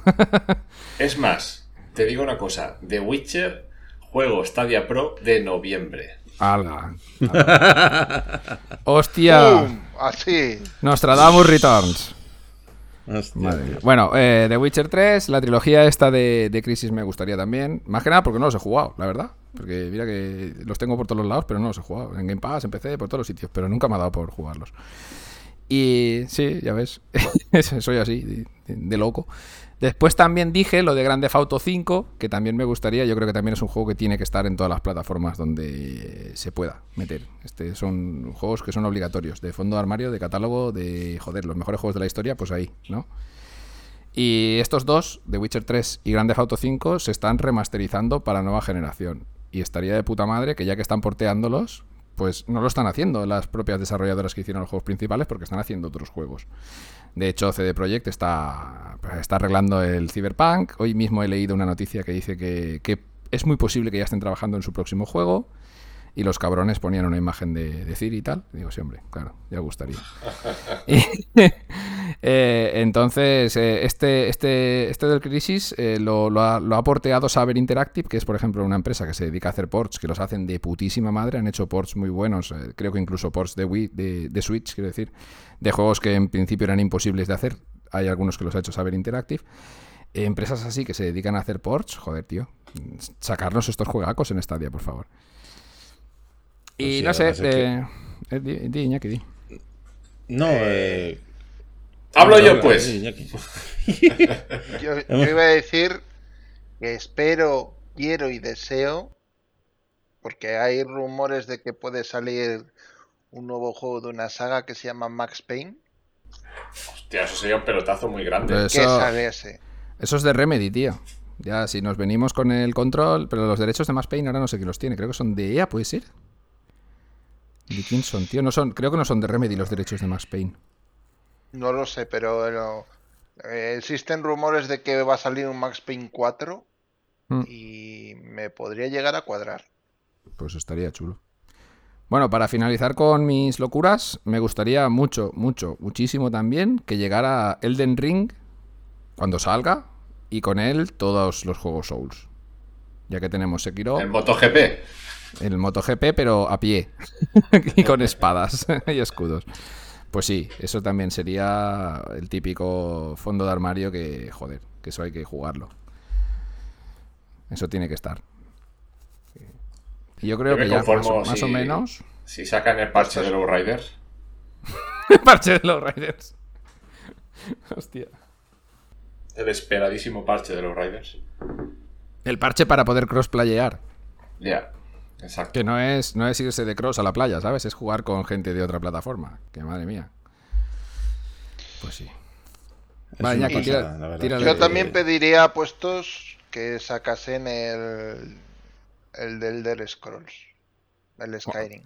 Ahí, Eso que es más complicado después de la compra Pero- de cierta gente. Ah, Pero hombre, claro, el Skyrim, que no- Skyrim- Que, que no sea con la puta mierda de gráficos de Play 4, por favor. Con gráficos de PC. El Skyrim Remaster. Te pones a jugar Skyrim, el, el online que le tengo yo comprado, y te pones a jugar y dices tú, madre mía, ¿qué es esto? ¿Pero qué es esto? Te pones a mover y dices tú, ¿pero qué mierda es esta? Ya, y, lo que tiene. y- y haces con los juegos, mira, toma, tomar por culo. Hombre, es que esto del Skyrim con los gráficos de PC es muy relativo. ¿De qué PC y con qué cantidad de mods? Con, con que sea decente me vale. No que sea una mierda infecta asquerosa que me den ganas de vomitar cada vez que le voy a. Ojo. Creo, Lo tienes ahí, le tienes atravesado, creo eh. que ya ha llegado el claro. auténtico Ñaki. Nos ha quedado claro qué tipo de Skyrim quieren aquí en Stadia. Uno que sea No, una mierda, ver. no. No, es No, que sí, que sí, que escúchame, a ver, yo, yo juego al Skyrim en, en Play y tienes unos gráficos, pero es que el, el online, tío, yo le veo mucho peor, pero mucho, Madre mucho mía. peor en, en Stadia. Ojo, puede ser el port de Stadia, puede ser que el juego online sea una puta mierda, O puede ser que yo le haya tenido y le haya puesto muy buenos ojitos al primer Skyrim y realmente se viese peor de lo que No, yo, Yo creo que el, el Elder Scrolls Online gráficamente es flojete. Ya no que el port de Stadia sea mejor o peor, pero que el juego es lo que es. Estos juegos multijugador masivos así pegan el bajón siempre. Eso es la plataforma que te pongas. eh, si te pones en PC todo al máximo, aún lo salvas un poco, pero tampoco te creas que tanto. No tienen y, y lo peor de todo es que tienen unas cinemáticas cojonudas que ves las cinemáticas, te quedas con la boca abierta y luego te metes en el juego y dices, madre mía. Y te ¿Qué da el bajón. Pues sí, Claro. tío. Yo, hombre, yo Skyrim también lo tengo en mi altar, ¿eh? De juegos que más me han gustado de todos los que he jugado. Madre mía, Skyrim, si no he jugado 300 horas, no he jugado ninguna. Y Oblivion, Oblivion le meteríamos todos un madre porrón mía. también. Oblivion. Yo me compré una tele HD por- para jugar Oblivion. en la sea, 360. Oblivion era un pasote también. no- Sí, sí, sí. Y Morrowind, Morrowind me gustó mucho también. Es que yo no he jugado porque no tenía yo. No tenía yo dónde jugar a eso. Qué pena con el Morrowind. Tienen que hacer un remake del Morrowind, tío. Estaría guapo. Tanto que hablan todos ahí. Va, Iñaki, dinos los juegos que esperarías tú así con ansia loca. Ansia viva, el ansia, Eh, ansia. Ya os he dicho el Max Payne. Antes creo que Felipe ha dicho el Batman, que se me mola también bastante. Pero una, una cosa, una cosa. Espera, perdona que te corte. Que es que lo del Batman no, no me ha salido antes. ¿Habéis visto los gameplays del Gotham Knights? ¿Es- ¿Os mola, en serio? Comparado a, A mí no me gusta. a los Arkham. Es una mierda, tío. El sistema de combate es una patata. Joder. Vienes del sistema de combate en modo Dios de los Arkham. Cualquiera, el que me cojas, me da igual. Son todos una puta pasada. Y veo el gameplay este y digo, pero es que me deja frío esto totalmente, ¿no? Es Batman. A mí me pones una cafetera y el, con el logo de Batman me la compro. Me da y igual. ya te la ves. No. Es Batman, ya está. No, No, hay que pero, más. pero vamos a ver, a mí me da igual, mira, si has jugado al Arkham Knight, al último, cuando ya estás, bueno, hay momentos que juegas con Nightwing, hay momentos que juegas con, con, con, Catwoman, con no sé, da igual, da lo mismo, el sistema de combate, el Flow Motion Combat este como se llame, es el mismo, que es una puta maravilla. Y en el Arkham Knight este, yo no sé qué han hecho. Vale, esto es que, sí que te doy la razón, entre comillas, porque yo un gameplay que vi así, bueno, que sacaron un vídeo de estos, me recordó mucho, muy a mi pesar, al Marvel Avengers, que iban por los tiros en plan de tienes los superiores, eh, puedes jugar con quien quieras y tal. tal ¿no? cual, tal cual, desperdigados, ahora de cambio. juego, ¿eh? Sí, Pero- pepinón. Pero bueno, no sé, a mí es Batman y mantengo mi absoluta fe en ese juego hasta que salga y lo tenga y lo pueda, y lo pueda jugar. Te digo un spoiler, porque veo que no has jugado al Gotham Knight, ¿no? Al, Sí, al Arkham. Knight, digo. ¿sí? No, no, los Arkham me los, me los he crujido todos, todos. Pues bueno, Batman no sale. No te suelto el spoiler, pero en el Gotham Knight no va a salir. No va a salir. Si sale, Da saldrá en igual. una cinemática o algo. Da igual, da igual. Bueno, allá tú. Yo perdí la fe con el vídeo. Como Javier. Yo vi algo raro ahí, no me gustó. No, tiene que estar chulo, tiene que estar chulo, ya veréis. Bueno, vaya, aquí siga. Va, el Gotham Knights, el. Ya no Eh, a ver, había dicho el Skyrim, el Max Payne, o de la saga de Max Payne. Me Pena vale. máxima. Me vale tal vez menos el 1 cualquiera, porque el 2 y el 3 están chulos. Es que el 1 es de los 80, tío, ya. El Ya. 1 es de, del Mesozoico.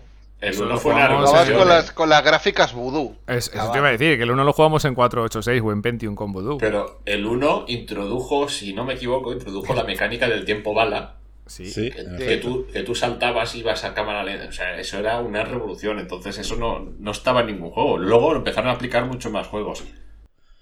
Y el careto del prota era del programador o algo así, ¿no? Uno de los desarrolladores del juego. Pues era muy feo, puso la cabrón. cara. Con la cara esa que parece que estaba comiendo limones, el jodido. O es Sí, que sí. si eran 4 píxeles mal puestos ahí. Siempre ponía cara de, de estreñido, así como de Fari cuando se chupa un limón. y- Sí, pues un, un remaster del, del primero estaría guapo, guapo, ¿eh? porque la historia era buena, buena. A mí me gustó. Yo, el- yo el que trisqué horas a muerte fue el 2. La verdad es que Al la 2 historia le metí buena. horas, pero pff, exagerado. Y el, el 3 a mí me pareció brutal. No se habló nada de ese juego para lo que se tenía que haber hablado. Mm, Muy bueno. sí que es verdad, sí. ¿Y qué? ¿No vas a decir nada de Battlefield ni de Call of Duty ni de... Sí, pero Vamos a ver.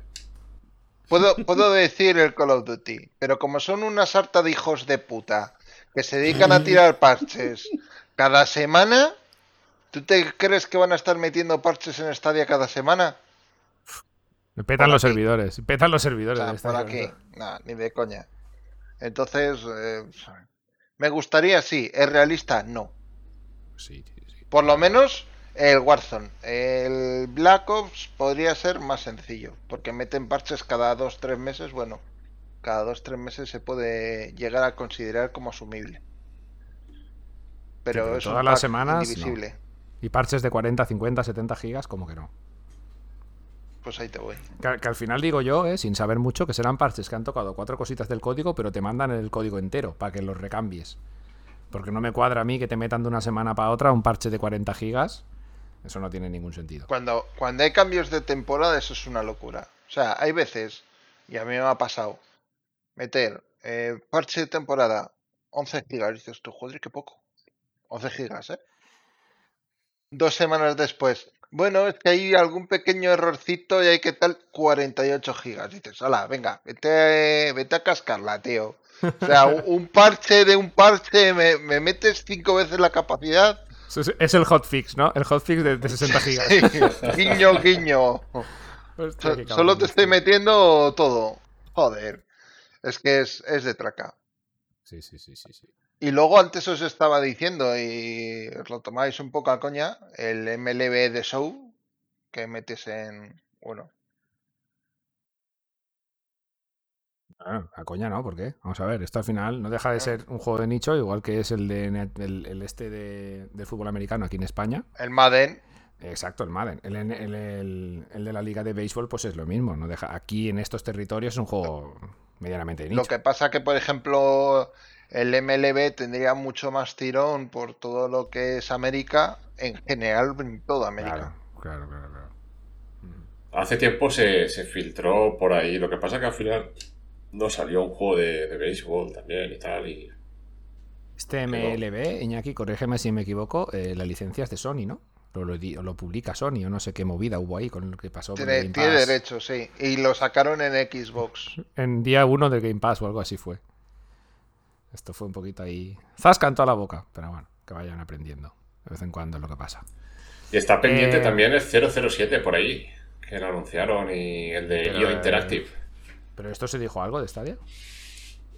no. Eh, Bueno, eso sería en el se mejor de los leyó casos, ¿no? entre comillas, y exacto. Bueno, se, se sobreentendió que, bueno, como estaban todos los Hitman en Stadia y tal, y, bueno. No me acuerdo, no me acuerdo si se llegó a decir algo exactamente, pero bueno. Por desgracia, no creo que veamos nada en todas las ferias del verano de este 007, porque acabaron con el Hitman 3 hace muy poco. Bueno, de hecho, todavía están con los DLCs estos de los pecados capitales. Y, y no creo que muestren nada, pero joder, tío, es que ese, también, ya hablamos en su momento, yo le tengo unas ganazas también, de sabiendo quién lo hace y de qué va a ir el juego, pf, buah, muy mal se tiene que dar para que no sea un, un juegazo. Y si encima te gusta J. Bond, pues ya, mira, blanco y en botella. Tiene pinta de ser top. Sí, sí, sí.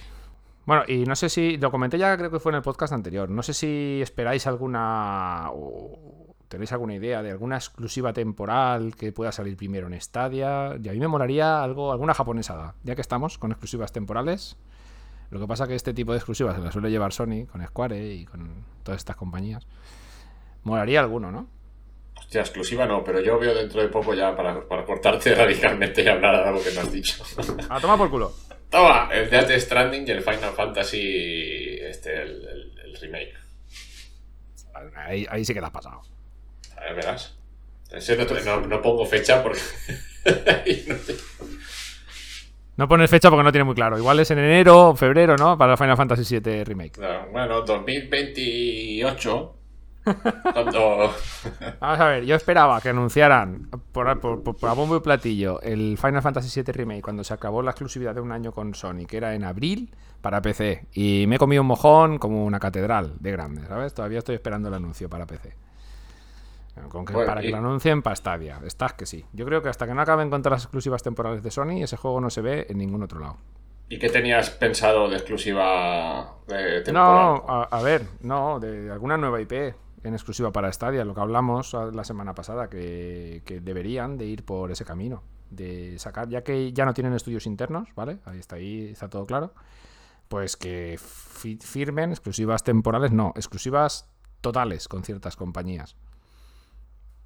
Que me he equivocado al, al decirlo, temporales no, exclusivas totales. Exclusivas totales yo lo veo difícil. Exclusivas No, totales, hombre, a día de hoy es imposible, diría yo. Pero bueno, Eh, Eso es money, money, money. Claro, pero Mucho mucho, money. money. Un- Una temporal de un añito, pues sí que puede ser más viable. Es lo que hace Sony, ¿no? Lo que acostumbra hacer con muchos juegos. Mira ahora lo que le ha pasado con, con el, este, el Ghostwire Tokyo y el, ¿cómo se llama?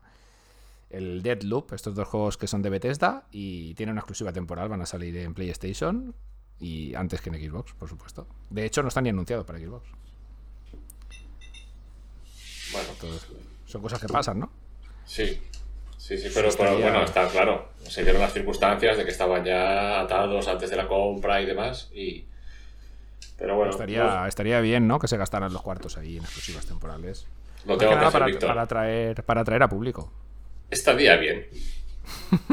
Que te lo dejo a huevo. Tendría que la- ser soltar sí. mucha pasta, ¿no? Eso, porque ahora mismo con el público que tiene Stadia, que es mucho menor en comparación de cualquier otra, o sea, en co- comparación de Sony, de Microsoft, Pues- no habría que soltar mucha pasta ahí para que le, le Pues que conviniese, ¿no? A- Puede ser que sí, porque si ya están soltando de media unos 8, 10 millones por juego, juego grande, ¿eh? me refiero. Doble, triple A. Doble no, triple A, vaya. 10 millonacos.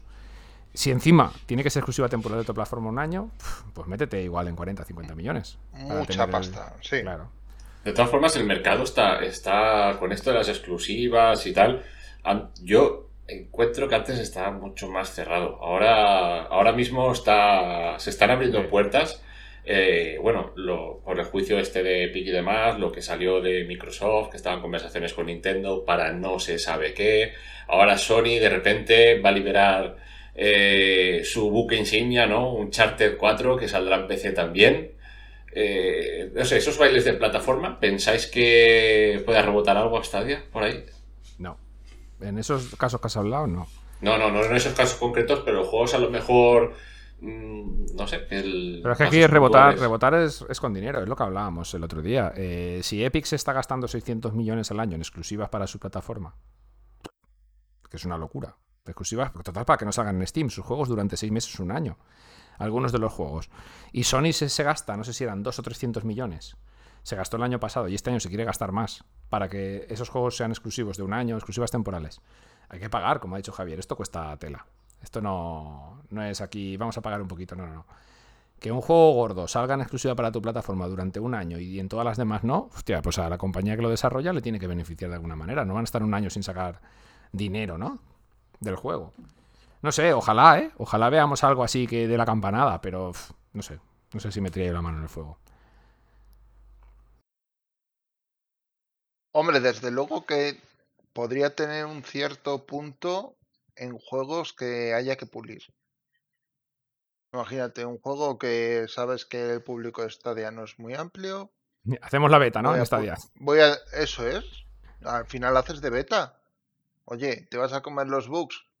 Todos nos los comemos con Cyberpunk. No pasa nada. Ya. Has pagado por ello por un juego completo. Oye, mm, No sé, Mira, yo es- eso a lo veo cambio mal. me estás dando un juego pepino, pepino, pepino. Ahora que has Eso dicho lo de Cyberpunk, también. si pusieran a hacer el, el, el port de The Witcher 3 a los que hicieron al del Cyberpunk, madre mía, el pepino que nos venía, ¿eh?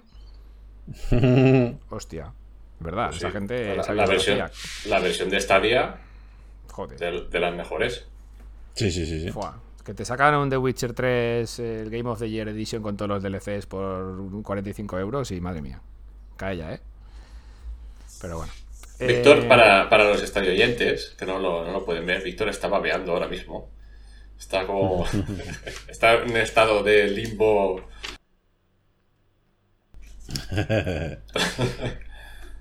Ahí Nos está mostrando un, un, un Funko, ¿es?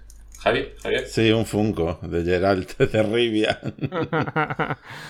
Hombre, vamos a ver. Geralt de Rivia es el puto amo. es lo que tiene. Pues bueno, eh, si queréis cerramos ya el temita este de los juegos que deseamos. Si no tenéis ningún apunte más así muy loco que se os haya ocurrido a última hora. Yo, ¡Los quiero todos! Voy Todos a para decir mí. uno para que Berchi no se me enfade, ya que lleva un mes sin pasarse por aquí, ¿eh? a ver si vienes. El, el Pro Evolution Soccer, eso estaría bien también. Estaría guapo, que si no el FIFA está ahí solico. Y hay mucha gente que no le gusta el FIFA y prefiere el Pro, pero bueno, ya sabemos que Konami pues está con sus pachincos y sus putas mierdas y habría que ir a buscarlos allá a Japón y decirle, oye señores, aquí tenéis un dinerico para traeros el Pro para Stadia, si no me parece que de su cueva no salen. Igual ni con esas. Hostia, y ahora que, que no lo he dicho, no sé si alguien, ¿alguien lo ha dicho Silent Hill. No lo habéis dicho, ¿eh? Se había, se está oyendo un rumor por ahí, Silent Hill, Silent Hill, Silent Hill. No sé cómo, ni no sé dónde lo escuché, ni lo leí, pero ya son de varias fuentes. eh, me ha llegado el rumor. Pero no dijo Silent Hill, entiendo que es de Konami.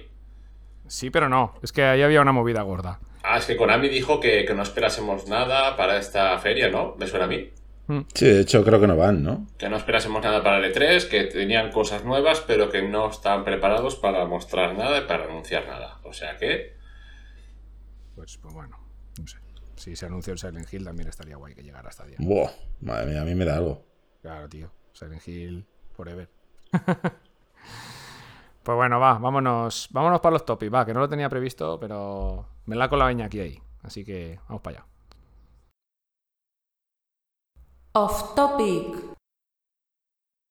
Pues a ver, esta, esta semana, o no sé exactamente qué día ha sido, la verdad, eh, se ha presentado un poquito más extensamente lo que viene a ser Unreal Engine 5, la última versión de este motor gráfico de Epic, que bueno, pues se la han sacado.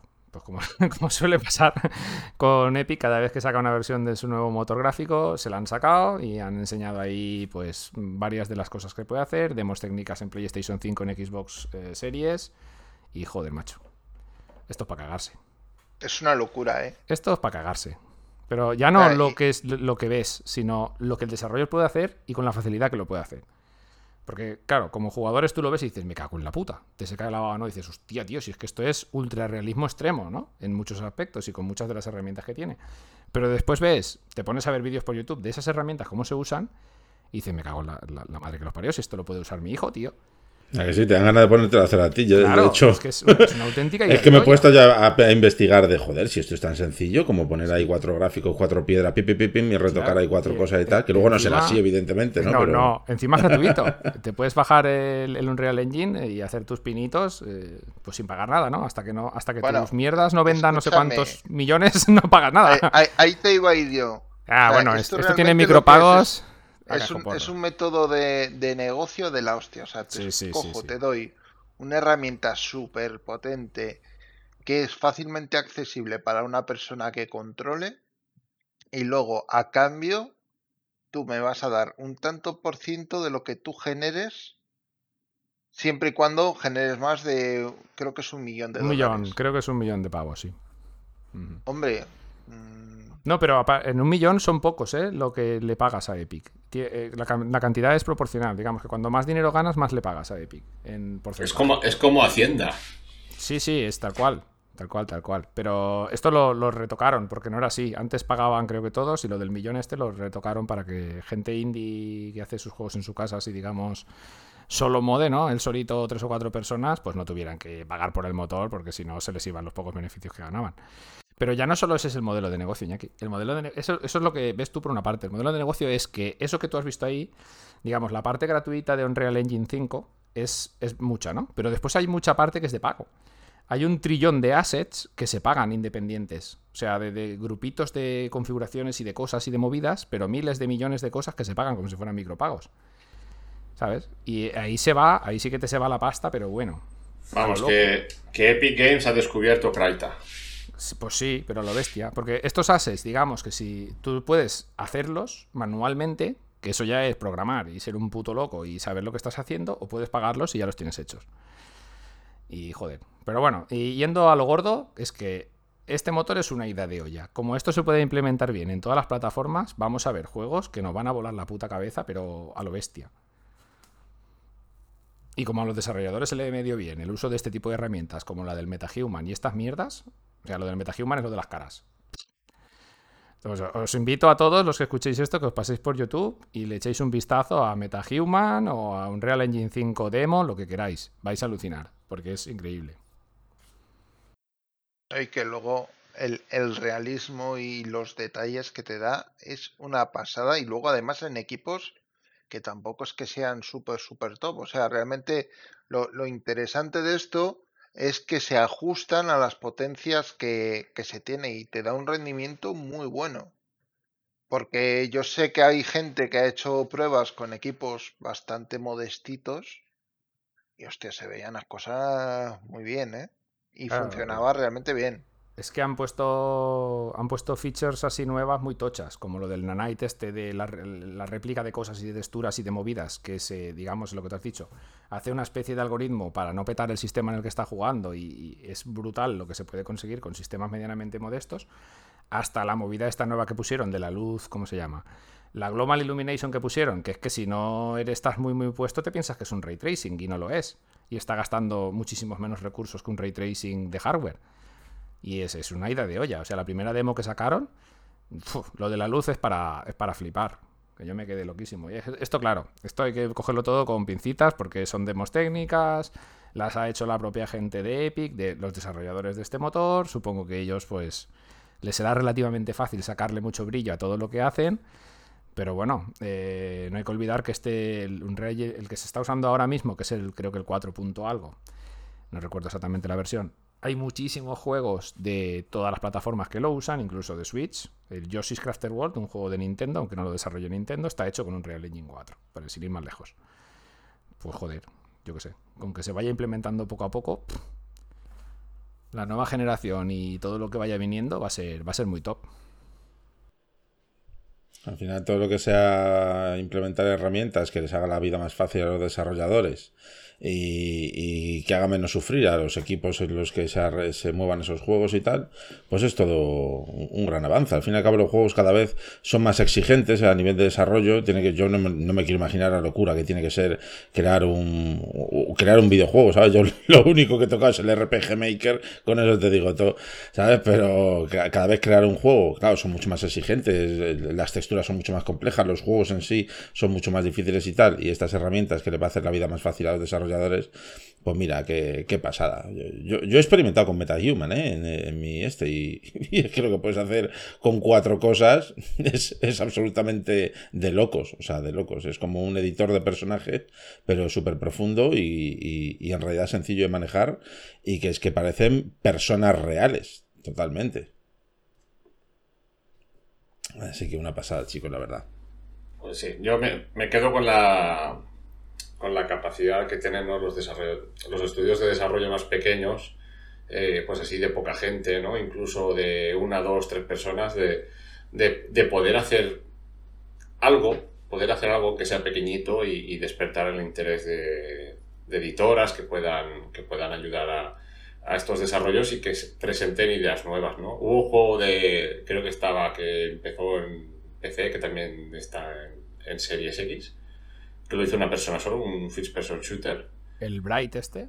Sí, ¿Cómo se sí, que era, era una pantalla realmente, era muy cortito, pero tenía muy buena pinta, lo hizo una persona y, y- y bueno, que tampoco es ninguna, quiero decir, pero al final todo esto pues te abre, la, la- te abre las puertas ¿no? a, a poder conocer gente y, y hacer desarrollos más profundos. Veremos mm, esta persona, por ejemplo, que, que hizo el Bright, pues a ver más adelante que, que publica, ¿no? Gracias a eso. Entonces, pues, ¿Es Bright Memory o algo así? ¿O el Bright Sí. Ah, ya sé cuál decís, sí, el Este Bright Memory. un, Yo, un Sí, first sí, exacto, ese, así sí, sí, muy no. loco, muy rápido. su- es un súper frenético y tal. Sí, sí, Sí. sí. Yo, yo me lo he pasado, ¿eh? estaba que te cagas, ¿eh? Es una Sí. locura, lo ves y parece un juego triple A, ¿eh?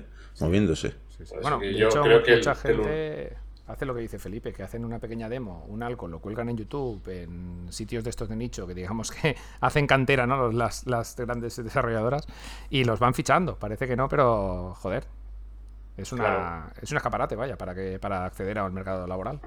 Sí, y aunque no tengas todos los assets, y más que puedas hacer alguna cosilla, que te desenvuelvas un poco bien y de ahí ya puedas partir de, pues, de una financiación colectiva, eh, contactar con editores que apuesten por tu proyecto, inversores, pues seguro que propiciará muchos juegos que de otra forma no, no, no los veríamos igual. A ver si tenemos suerte y, Mucha y gente. se se estrena este motor pronto en Stadia. Perdona, Felipe, mucha gente no se lo creerá, pero que esto sea así, seguramente es culpa de Fortnite. Que Epic tenga este motor gratis, que tenga estas, digamos, tandas de precios para adquirirlo y tal, es porque ganan 9.000 millones de dólares al año con Fortnite y se lo pueden permitir. Bueno, y porque al fin y al cabo es una manera de abrirse camino en el negocio de una forma distinta. Mm. O sea, yo realmente no voy a sacar pasta mm, vendiendo tus juegos, o, o sí, porque igual no sales en la Epic Game Store, pero a cambio, si eres un superventas y usas mi motor gráfico, que es, sé que es la hostia, me llevo un tanto por ciento. Claro, yo lo veo razonable. A ver, ese peaje. Y tú como desarrollador, si a ti te dan una herramienta buena que esté bien desarrollada y pulida, ¿te importa tres cojones pagar ese tanto por ciento? A, a eso iba yo. Que seguramente sea más barato ese tanto por ciento, aunque tú seas un desarrollador top que vendas 18 millones de tu juego, que tener que hacer tú tu propio motor que esté al nivel de eso, que es imposible. Es que no. ¿Cuántos años tienes que tener? 200 personas, como le pasó a Square con el Luminous Engine. Se pasaron 200 tíos, 5 años, picando código para hacer el puto motor. Macho, eso no, eso no sale a cuenta. Los de Epic el motor ya lo tienen hecho, lo van evolucionando. Y eh, lo, que te pueda costar, seguro que es menos que lo que vas a pagar por un motor propio. Y aparte que te llevas, a ver, el, el Epic se está llevando con esto, se lleva todos los desarrollos a su casa. Mm, Eh, mm. que les cobre más o menos, eh, tienes, ellos lo tendrán que publicar, tendrán, de alguna forma tendrán que licenciar la aplicación, tú la aplicación la podrás ver, podrás ver lo que viene, lo que no, eh, y seguro que más de un juego lo verán antes de que se publiquen y hablarán con los desarrolladores, dirán esto se viene para acá con nosotros, o te lo compramos, o, o historias de estas que a nivel interno pues pasan siempre ¿no? en, en- en la industria. Y mientras estén funcionando con, con tu motor, pues no están con los de otros. Y al final eso es lo que me imagino que, que, que, que- que quedan ellos mismos. Bueno, pues ya que estamos hablando, ya que estamos en un topic así un poco rarillo, vamos a hablar de Biomutant o Biomutant, como quieras llamarlo, que ya que se la ha pegado la buena hostia y que Javier lo ha jugado, que nos diga un poco cómo ha sido de grande la hostia. Porque yo por lo que he escuchado, madre mía, ha sido pero así. Con el RTX este no se te ha oído la palmada, hombre. Cago en la puta. La, la pongo en edición. Quita el ray tracing. Sí, sí, sí. Pues, pues hombre, la verdad es que sí que lo probé precisamente porque me llamaba mucho la atención la disparidad de notas que tenía en algunos medios, ¿no? En algunos se llevaba un 4,5, un 4, un 30, un no sé qué, y en otros un 9, un 9,5. Digo, ¿qué está pasando aquí? Esto es muy raro, ¿no? Y al final decidí probarlo por mi propia mano, la verdad. Y sí que ¿PC es cierto que el Play? juego... Empecé, empecé. Lo empecé, empecé. Y... Bien empezamiento. Te me has adelantado. Vaya día Hostia. de chiste, chacho. Hostia. Hostia. Si es que ya vamos a la par, Felipe y yo los chistes. Y, y nada, pues la verdad es que eh, tiene cosas muy, muy buenas y cosas muy, muy raras, la verdad. Porque el juego cuando empieza y tal, eh, a nivel gráfico es una pasada, es una barbaridad. Tiene unos gráficos súper bonitos, súper chulos, eh, un mundo muy interesante, una historia muy rara, eso sí que es cierto, la trama del juego es rara de narices y, y- y muy extraña y tal. Es como que pretende ser eh, como cómica en algunas ocasiones y tal, pero luego los gráficos son muy realistas y muy tal, y, y luego sin embargo hay efectos como de cómic, eh, cuando estás pegando a los enemigos pone por ahí pum, pium, zas, pumba, y tú, en ¿qué bocadillitos, ¿no? sí, sí, pero no sé, es muy raro, y luego los gráficos y el estilo gráfico parece como que pretende imitar, yo que sé, un Horizon, ¿sabes? O cosas así, pero, pero con cosas raras. Y a mí la jugabilidad del juego me gusta. mm, Puede pecar a lo mejor un poco de repetitiva. Pero luego donde falla el juego, por ejemplo, el doblaje, lo que comentábamos al, eh, cuando hablábamos de Control, el doblaje parece que han cogido a los mismos, ¿sabes? O a otros peores. Porque es nefasto, pero nefasto. Hasta tal punto ya te digo que han tenido que sacar un parche para quitar al narrador porque la gente no lo aguantaba. Y es que es terrible, o sea, de, de estar a lo mejor pegándote en mitad de un combate y de repente escuchar como el tío empieza, zas, pum, dale. Cosas, o sea, así en ese plan, ¿eh? Tal de, cual. Decir, de decir, por Dios, qué horror que se calle este hombre y no vuelva a hablar en su vida, ¿sabes? Qué asco. Y, y luego tiene cosas, ya te digo, es una mezcla como de que los gráficos y el sistema de juego está bien, decente y tal, pero tiene cosas como de Play 2. Los movimientos de los personajes en algunas escenas y tal es de juego de PlayStation 2 total, ¿sabes? Una cosa súper cutre. El impacto de, de las armas en los enemigos es inexistente, o sea, no hay. Tú le estás dando de hostias con una katana gigante a un enemigo y hace así como un movimiento con la cabeza en plan de... "Eh, eh, eh, eh", y ya está, ¿sabes? No hace nada, ¿sabes? Da igual, estás pegando con una katana de 16 metros de largo y no pasa nada, porque el, malo no, como si no le pegara, ¿sabes? Cuando ya lo matas, sí, hace, ¡oh! y se va para atrás, pero no tiene sensación ni de peso las armas, ni de que tus golpes impacten. Ya te digo, como si fuera un juego como de Play 2 o Play 1, con unos gráficos súper buenos, ¿sabes? Eso sí. Y no sé, un poco raro. A mí me ha dejado las sensaciones muy agridulces. No como para suspenderle en plan de un 4 de madre mía, esta bazofia no la jugaría la vida, pero para cascarle un 6 o por ahí sí que. O, menos. Sí que a muy raspado, pero muy raspado. Yo, lo, poco que... jugué, jugué como una orilla o así y ya no tengo ganas de jugar más, la verdad. No, no me llama la pues, atención. Pues no sé yo, ¿eh? Si eso es lo que te digo, que te pongan el, truco este del final a las dos horas que te decía yo, ya está. rapidito. No, yo, yo los vídeos que vi, eh, lo, que me, lo que más me chocó fue lo de las hitboxes de los impactos de los combates, que no existían. O sea, no, tío, no, eso no, no me jodas, hombre. Vamos a ver. Eh, por lo menos haz algo bien, tío. Los combates que tenían una pinta guapísima, porque la tenían en los vídeos. Pero claro, cuando ves el desarrollo dices, ¿pero aquí qué pasa? No sé, es una, es una lástima, ¿eh? A mí me gustaba todo. Me gustaba el mundo, me gusta el planteamiento, pero claro, en el estado este yo no, yo no me voy a acercar a Biomutant de momento. Yo vi las, las capturas de pantalla estas que lanzaron en, de los combates que aparecía ahí, las onomatopeyas ahí, ¡boom! ¡Kaboom! Me recordó al Batman de los años 80. Sí, sí, sí. Sí, es que es ese rollo. Aparte que lo que son el imaginario de bichos y de bestias está guapísimo. Eso sí que me gustó muchísimo. Cuando salían los bosses en los primeros vídeos decías, joder, qué guapo, tío, qué guapo. Salían los bichos ahí enormes, súper imaginativos, súper creativos, muy guapos. Pero claro, si el combate es un ñordo, tío, ya me quitas toda la, toda la ilusión. El juego es súper original en ese aspecto. Y otra cosa muy negativa que tiene, que yo a mí fue lo que ya me mató, es que el juego tiene mucha narrativa obligada y forzada, ¿sabes? O sea, es como que estás jugando, de repente te pone un combate y dices, coño, pues está guapo, mola manejarlo, quiero combatir más. Y de repente te tienes que tragar, sin exagerarte, ¿eh? unos 40 minutos de narrativa ¿sabes? De ir hablando con unos, hablando con otros, de repente el personaje recuerda el pasado cuando era pequeño y te tienes que tragar otros 20 minutos de narrativa y cuando vuelves al futuro otro, otra conversación con otro señor, o sea, un juego en el que yo cada vez que veía un PNJ digo, no, por favor, que, no hable conmigo. Que esa parte. Que no hable conmigo. Porque son largas, son que sí, bueno, pues casi, pues casi, fíjate, por eso es derrotero va, porque además hablan de cosas muy raras que no te explican, de mil razas, de mil nombres distintos, de partes del mundo que todavía no te han enseñado y que tú no tienes ni puta idea de lo que están hablando. Yo, de hecho, hice un directo en mi canal y hubo un momento que les dije a los suscriptores, ¿os habéis enterado de algo de lo que han hablado? Porque parece que están hablando en otro idioma, ¿sabes? Muy raro. Y encima te lo obligan a, a, comértelo, ¿sabes? Por narices. Yo lo, llegó un momento en que empecé a pasar los diálogos rápido y aún así no se acababa nunca la conversación. Digo, por favor, esto es terrible nunca vamos a jugar al juego.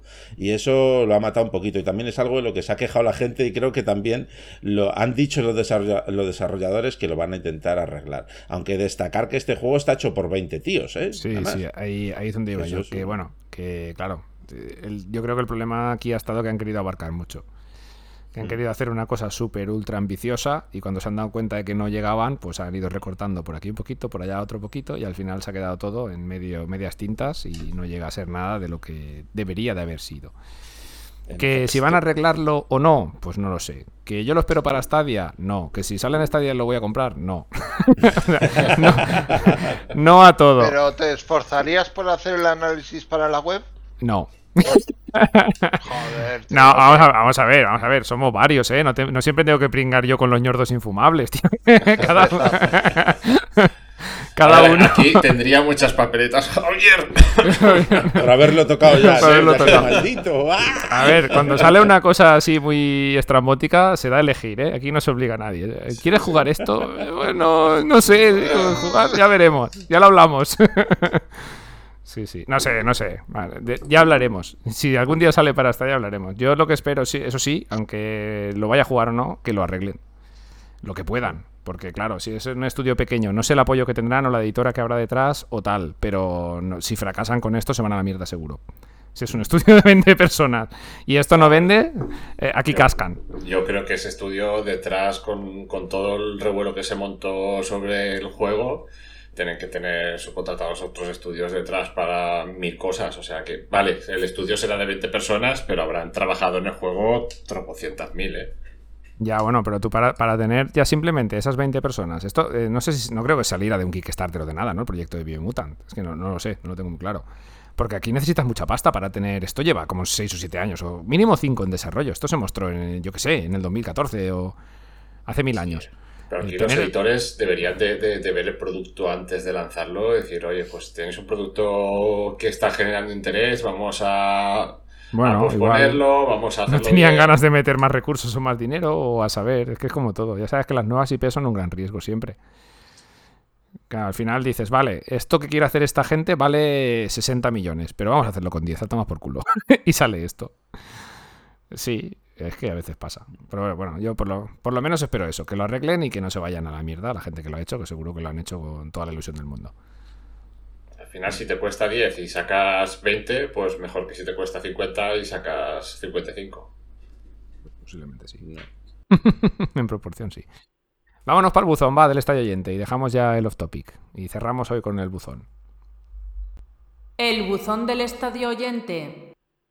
Pues bueno, para, para el buzón del estadio oyente, a ver, que lo tengo como siempre apuntado, que si no se me va la pinta. La pregunta que teníamos, no de la semana pasada, sino del último podcast, era qué esperáis del E3 y las ferias del verano en cuanto a Stadia. Y bueno, pues hemos tenido dos respuestas en texto y dos en audio, dos de cada. Mm, Voy a empezar con la primera de texto, va, que es de Carlos Marjaliza, que para quien no lo sepa, es colaborador nuestro de la web.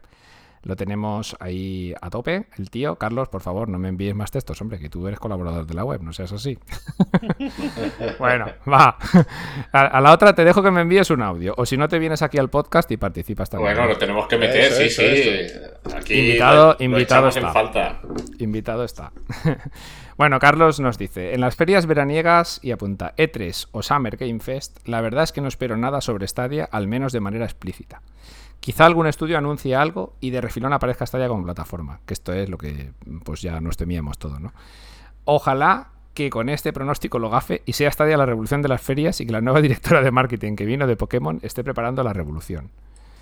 Pues no sé yo, esta señora si estará preparando algo. Esperemos que sí, porque el marketing ahora mismo Yo la veo más centrada en los patinetes. En su cuenta de Twitter está todo el rato publicando vídeos patinando que, que en otra cosa. Pero bueno, también no lo sé, no lo sé. Hostia, ¿eso es que se viene el Tony Hawk a Stadia o qué? Me cago en la hostia. que, que no lo he visto venir.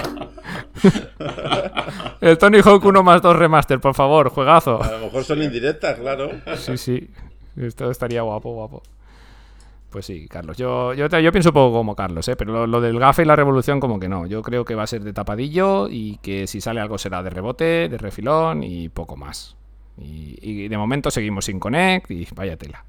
Que decirlo ya me da hasta, hasta vergüenza ajena, ¿sabes? Que en un año no hayan hecho un puto Connect. Pues bueno. A ver, tenemos otro texto que nos ha mandado Jesús Alexander, que nos manda siempre algo. Gracias Jesús, bueno, y gracias Carlos, por supuesto. Y Jesús nos dice, espero que haya un esfuerzo para un ground show que muestre sus bondades, juegos y promociones para que se pueda impulsar la plataforma, que para mí promete muchísimo. Yo supongo que aquí Jesús se referirá a un Connect o algo así, que es lo que digo. De momento, pues nada. Y él apunta después, espero presentación de juegos AAA, eh, jodido está, y Call of Duty o Days Gone no estaría mal. Me cago en la puta, Jesús, tú, meas más alto que nosotros, tío. ¿eh? Hostia. Ojo, que yo lo firmo también, ¿eh? No, no, por su- supuestísimo. Por supuestísimo, la verdad que sí. Y también dice que ofertas de Premier, que quiero una. Hostia, pues sí, pues sí, pero esa tenía que haber sido la de Far Cry y no ha salido. Jesús eh, nos escribió que jugaba los juegos en ultra difícil, ¿no? ¿Puede ser? ¿Me acuerdo? Eh, ¿O sí, estoy sí, sí, equivocado? Sí, sí, sí, sí, sí. Creo que fue él, sí. Sí, nada, a ver, yo lo del Call of Duty, no sé, en algún momento tiene que caer. O sea, no, no, no concibo una plataforma de juegos eh, y más eh, en la nube, online, que no tenga un Call of Duty más pronto, más tarde. No sé, este año no sé, igual lo veo muy precipitado, pero, pero Google, si, si quiere conservar la plataforma, en algún momento este tipo de juegos tendrá que empezar a, a traerlos hasta Stadia. Es necesario. Pues sí. Triunfaría como la Coca-Cola. vamos. Es que es necesario. Sí, sí, no, no. Pues sí. pero Con que tenemos- Jesús, que Dios te oiga, Y nos traigan el Call of Duty. Aunque sea con los parches ocultos, porque en Stadia no lo vamos a ver. Bueno, si queréis vamos a escuchar los audios. Tenemos a Alberto de las Heras, que también es un habitual. A ver qué nos cuenta. Pues yo de L3 espero eh, que bueno que se anuncien juegos nuevos para Stadia y algunos juegos importantes AAA y que bueno que poco a poco eh, Stadia se vaya consolidando un poquito más y lentamente pero paso sólido y yo espero que Stadia encuentre su lugar. Venga, un saludo. Bueno, eh, Alberto, su lugar es entre los viejuners, que estamos todos aquí, en Stadia. Ese, el nicho, el nicho de la gente que pasa de los 30 holgadamente. es Stadia. Pues sí, lo de los AAA, coincidís ahí bastante con el tema de los AAA. Pues hombre, a todos nos gustaría, ¿no? Tener triples A y cuanto más mejor en Stadia, por supuesto. Yo creo que si no todos, el 90% de los juegos que hemos dicho antes en el meollo, pues son AAA, ¿no? Ya sean más viejos o más nuevos. Sí. Yo creo que Alberto se refiere a que encuentre su lugar a lo mejor en las ferias, ¿no? Igual que Pues- tenemos una Sony y una Microsoft, pues que esté ahí una Google Stadia maravillosa ahí ocupando su, su espacio, ¿no? Hombre, eso estaría, estaría medio bien, la verdad. No voy a hacer el chiste, no lo voy a hacer. Uy. ¿Cuál, cuál? Estaría bien. Este, El Ah, recurrente. estaría muy bien, vale. Déjate, déjate. Eh, yo lo veo muy difícil, ¿eh? Ahora mismo, ya digo, con, si es que no tenemos ni Connect, ojalá eh, tuviéramos grandes anuncios, algún evento, aunque sea sin mucha parafernalia, pero joder, tío, ni un Connect a la vista, es que... Phil, pedazo cartón, ponnos un Connect, hombre, aunque sea para decirnos cuatro gilipolleces como el último que hicisteis. Nos tienes en ascuas. Vamos a poner el segundo y último audio que esta semana, y como siempre, pues es Iván Forés. A ver qué nos dice Iván de qué espera para E3. Buenos días, gente. A ver, entre Stadia y el E3, la verdad es que no espero gran cosa y todo lo que venga pues será una sorpresa bien llegada.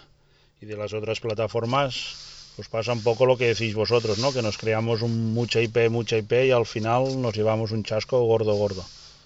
Ya llevamos unos cuantos años así, o sea que tampoco no, no, no espero mucha cosa de nada. Pero si tuviera que, si me hubiera, si me gustaría alguna gran noticia o algo, wow, pues me gustaría un nuevo Silent Hill, por ejemplo. Ahí os lo dejo. Bueno, Iván, que sepas que no es IP, es hype, ¿vale? Menos mal que te hemos entendido. Pues sí, la verdad es que a mí tampoco me gusta que generen hype ahí a lo loco, aunque nosotros somos un poco hyperos también con nuestras predicciones, sobre todo Felipe, ¿eh? con su con su bola de cristal. Hype, hype, hype. Pues, pues sí. Y lo de Silent Hill, joder, pues ya lo hemos dicho, sería la polla, la verdad, un Silent Hill. Ahí sí que ahí sí que firmaba yo una exclusiva temporal. Se iba a quedar un- más de uno con el culo torcido, ¿sabes?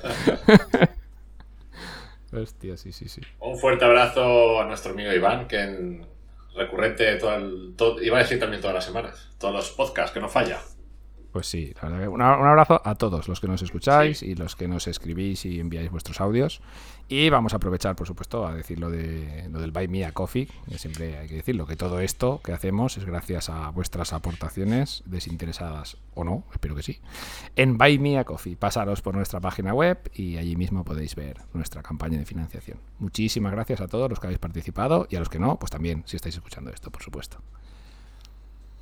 Bueno, esta semana, eh, ya que hemos hablado de, juegos locos, ¿no? Que nos gustaría, juegos locos por llamarlo de alguna manera, que nos gustaría tener en, en Stadia, pues os voy a dejar esa misma pregunta. Ya no qué esperáis del E3 así sosete, no, qué sería vuestra paja mental más loca y el juego que os gustaría ver en Stadia, aunque no me digáis juegos de PlayStation, por favor, juegos que sea posible, aunque sea muy loco, que lleguen, como hemos hecho nosotros. Y bueno, pues yo creo que hasta aquí hemos llegado hoy. para Con satisfacer el- a Berchi el Horizon Zero Dawn. y el Hades, que sé que le gusta en el fondo. Era de Seal Horizon en el. Pro. El lo, mort- viene. lo mortificamos. Ese mes se, se borra del pro. El Diablo. Joder, tío. Ah, Pues habría gente que mataría por alguno de esos tres, ¿eh? Ah, pues yo el Diablo le compraba, ya te lo digo yo ahora mismo. Buah, ya ves, me cago en la hostia. Pues sí. Pues bueno, chicos, vamos a ir cerrando nuestro podcast capítulo 18. Así que si queréis, os voy despidiendo. Te despido a ti primero, Iñaki, para que acabes de hacer la digestión de eso que te has comido hace dos horas, que madre mía. Sí, he tenido un evento social por parte de la familia y... Madre mía. Has tenido un ataque Ha sido- estomacal. Ha sido complicado, ¿eh? Todavía tengo que tomar un digestivo ahora. Ha sido complicado llegar aquí en condiciones. bueno, Iñaki, pues vamos hablando y nos escuchamos y nos vemos dentro de un par de semanitas. Sí, que además tenemos preparados algunos temas para el meollo de la semana que pueden dar bastante juego. Pues sí, Ahí a lo ver, si me, a ver si me Ahí los curro un poquito. y bueno, Javier, me despido de ti también. Vamos, vamos hablando, nos vamos viendo y exactamente lo mismo te digo. Eh, bueno, hablaremos seguro por el camino de estos 15 días. Nos escuchamos y nos Muy vemos bien. aquí en este podcast. Javier Camino hablará por el camino, no te preocupes. Hostia, hostia. bueno, un saludo chicos, gracias a todos. Venga, tío, nos vemos. Y bueno, Felipe, pues nada, a ti te digo lo mismo. A ver, ahora que estás un poco más free, ¿sabes? Pero no free to play, ¿eh? Que ya te veo jugando todo el día. Free para hacer otras cosas. Ahora que estás un poco más libre, después de, de las movidas que has tenido, pues, pues nada. Nos vamos, nos vamos hablando por ahí. Por nuestro Telegram y nuestro todo. Pues nada, chicos, Felipe, nos vemos en 15 días. Muy bien, señor. Pues bueno, esto ha sido todo lo que ha dado el episodio número 18 de este podcast. Me despido, yo soy Víctor Bosch. Hasta luego. Bueno, voy a aprovechar el lanzamiento del control para dejaros un pequeño chistecillo por el camino. Va David el Nomo a una farmacia y, le pide al farmacéutico. ¡Ay, que me veo! Me da un preservativo y te encontró y dice: ¡No, no, sin troll! Hostia, qué cabrón. Yo, como me toque editar la toma falsa del final, ya me cago, ¿sabes? La madre que lo parió. Para matarlo, para matarlo, es para matarlo. Stadia Radio, el podcast que hacemos desde stadiahoy.com, tu web de noticias, análisis y todo lo relacionado con Stadia, la plataforma de streaming de juegos de Google.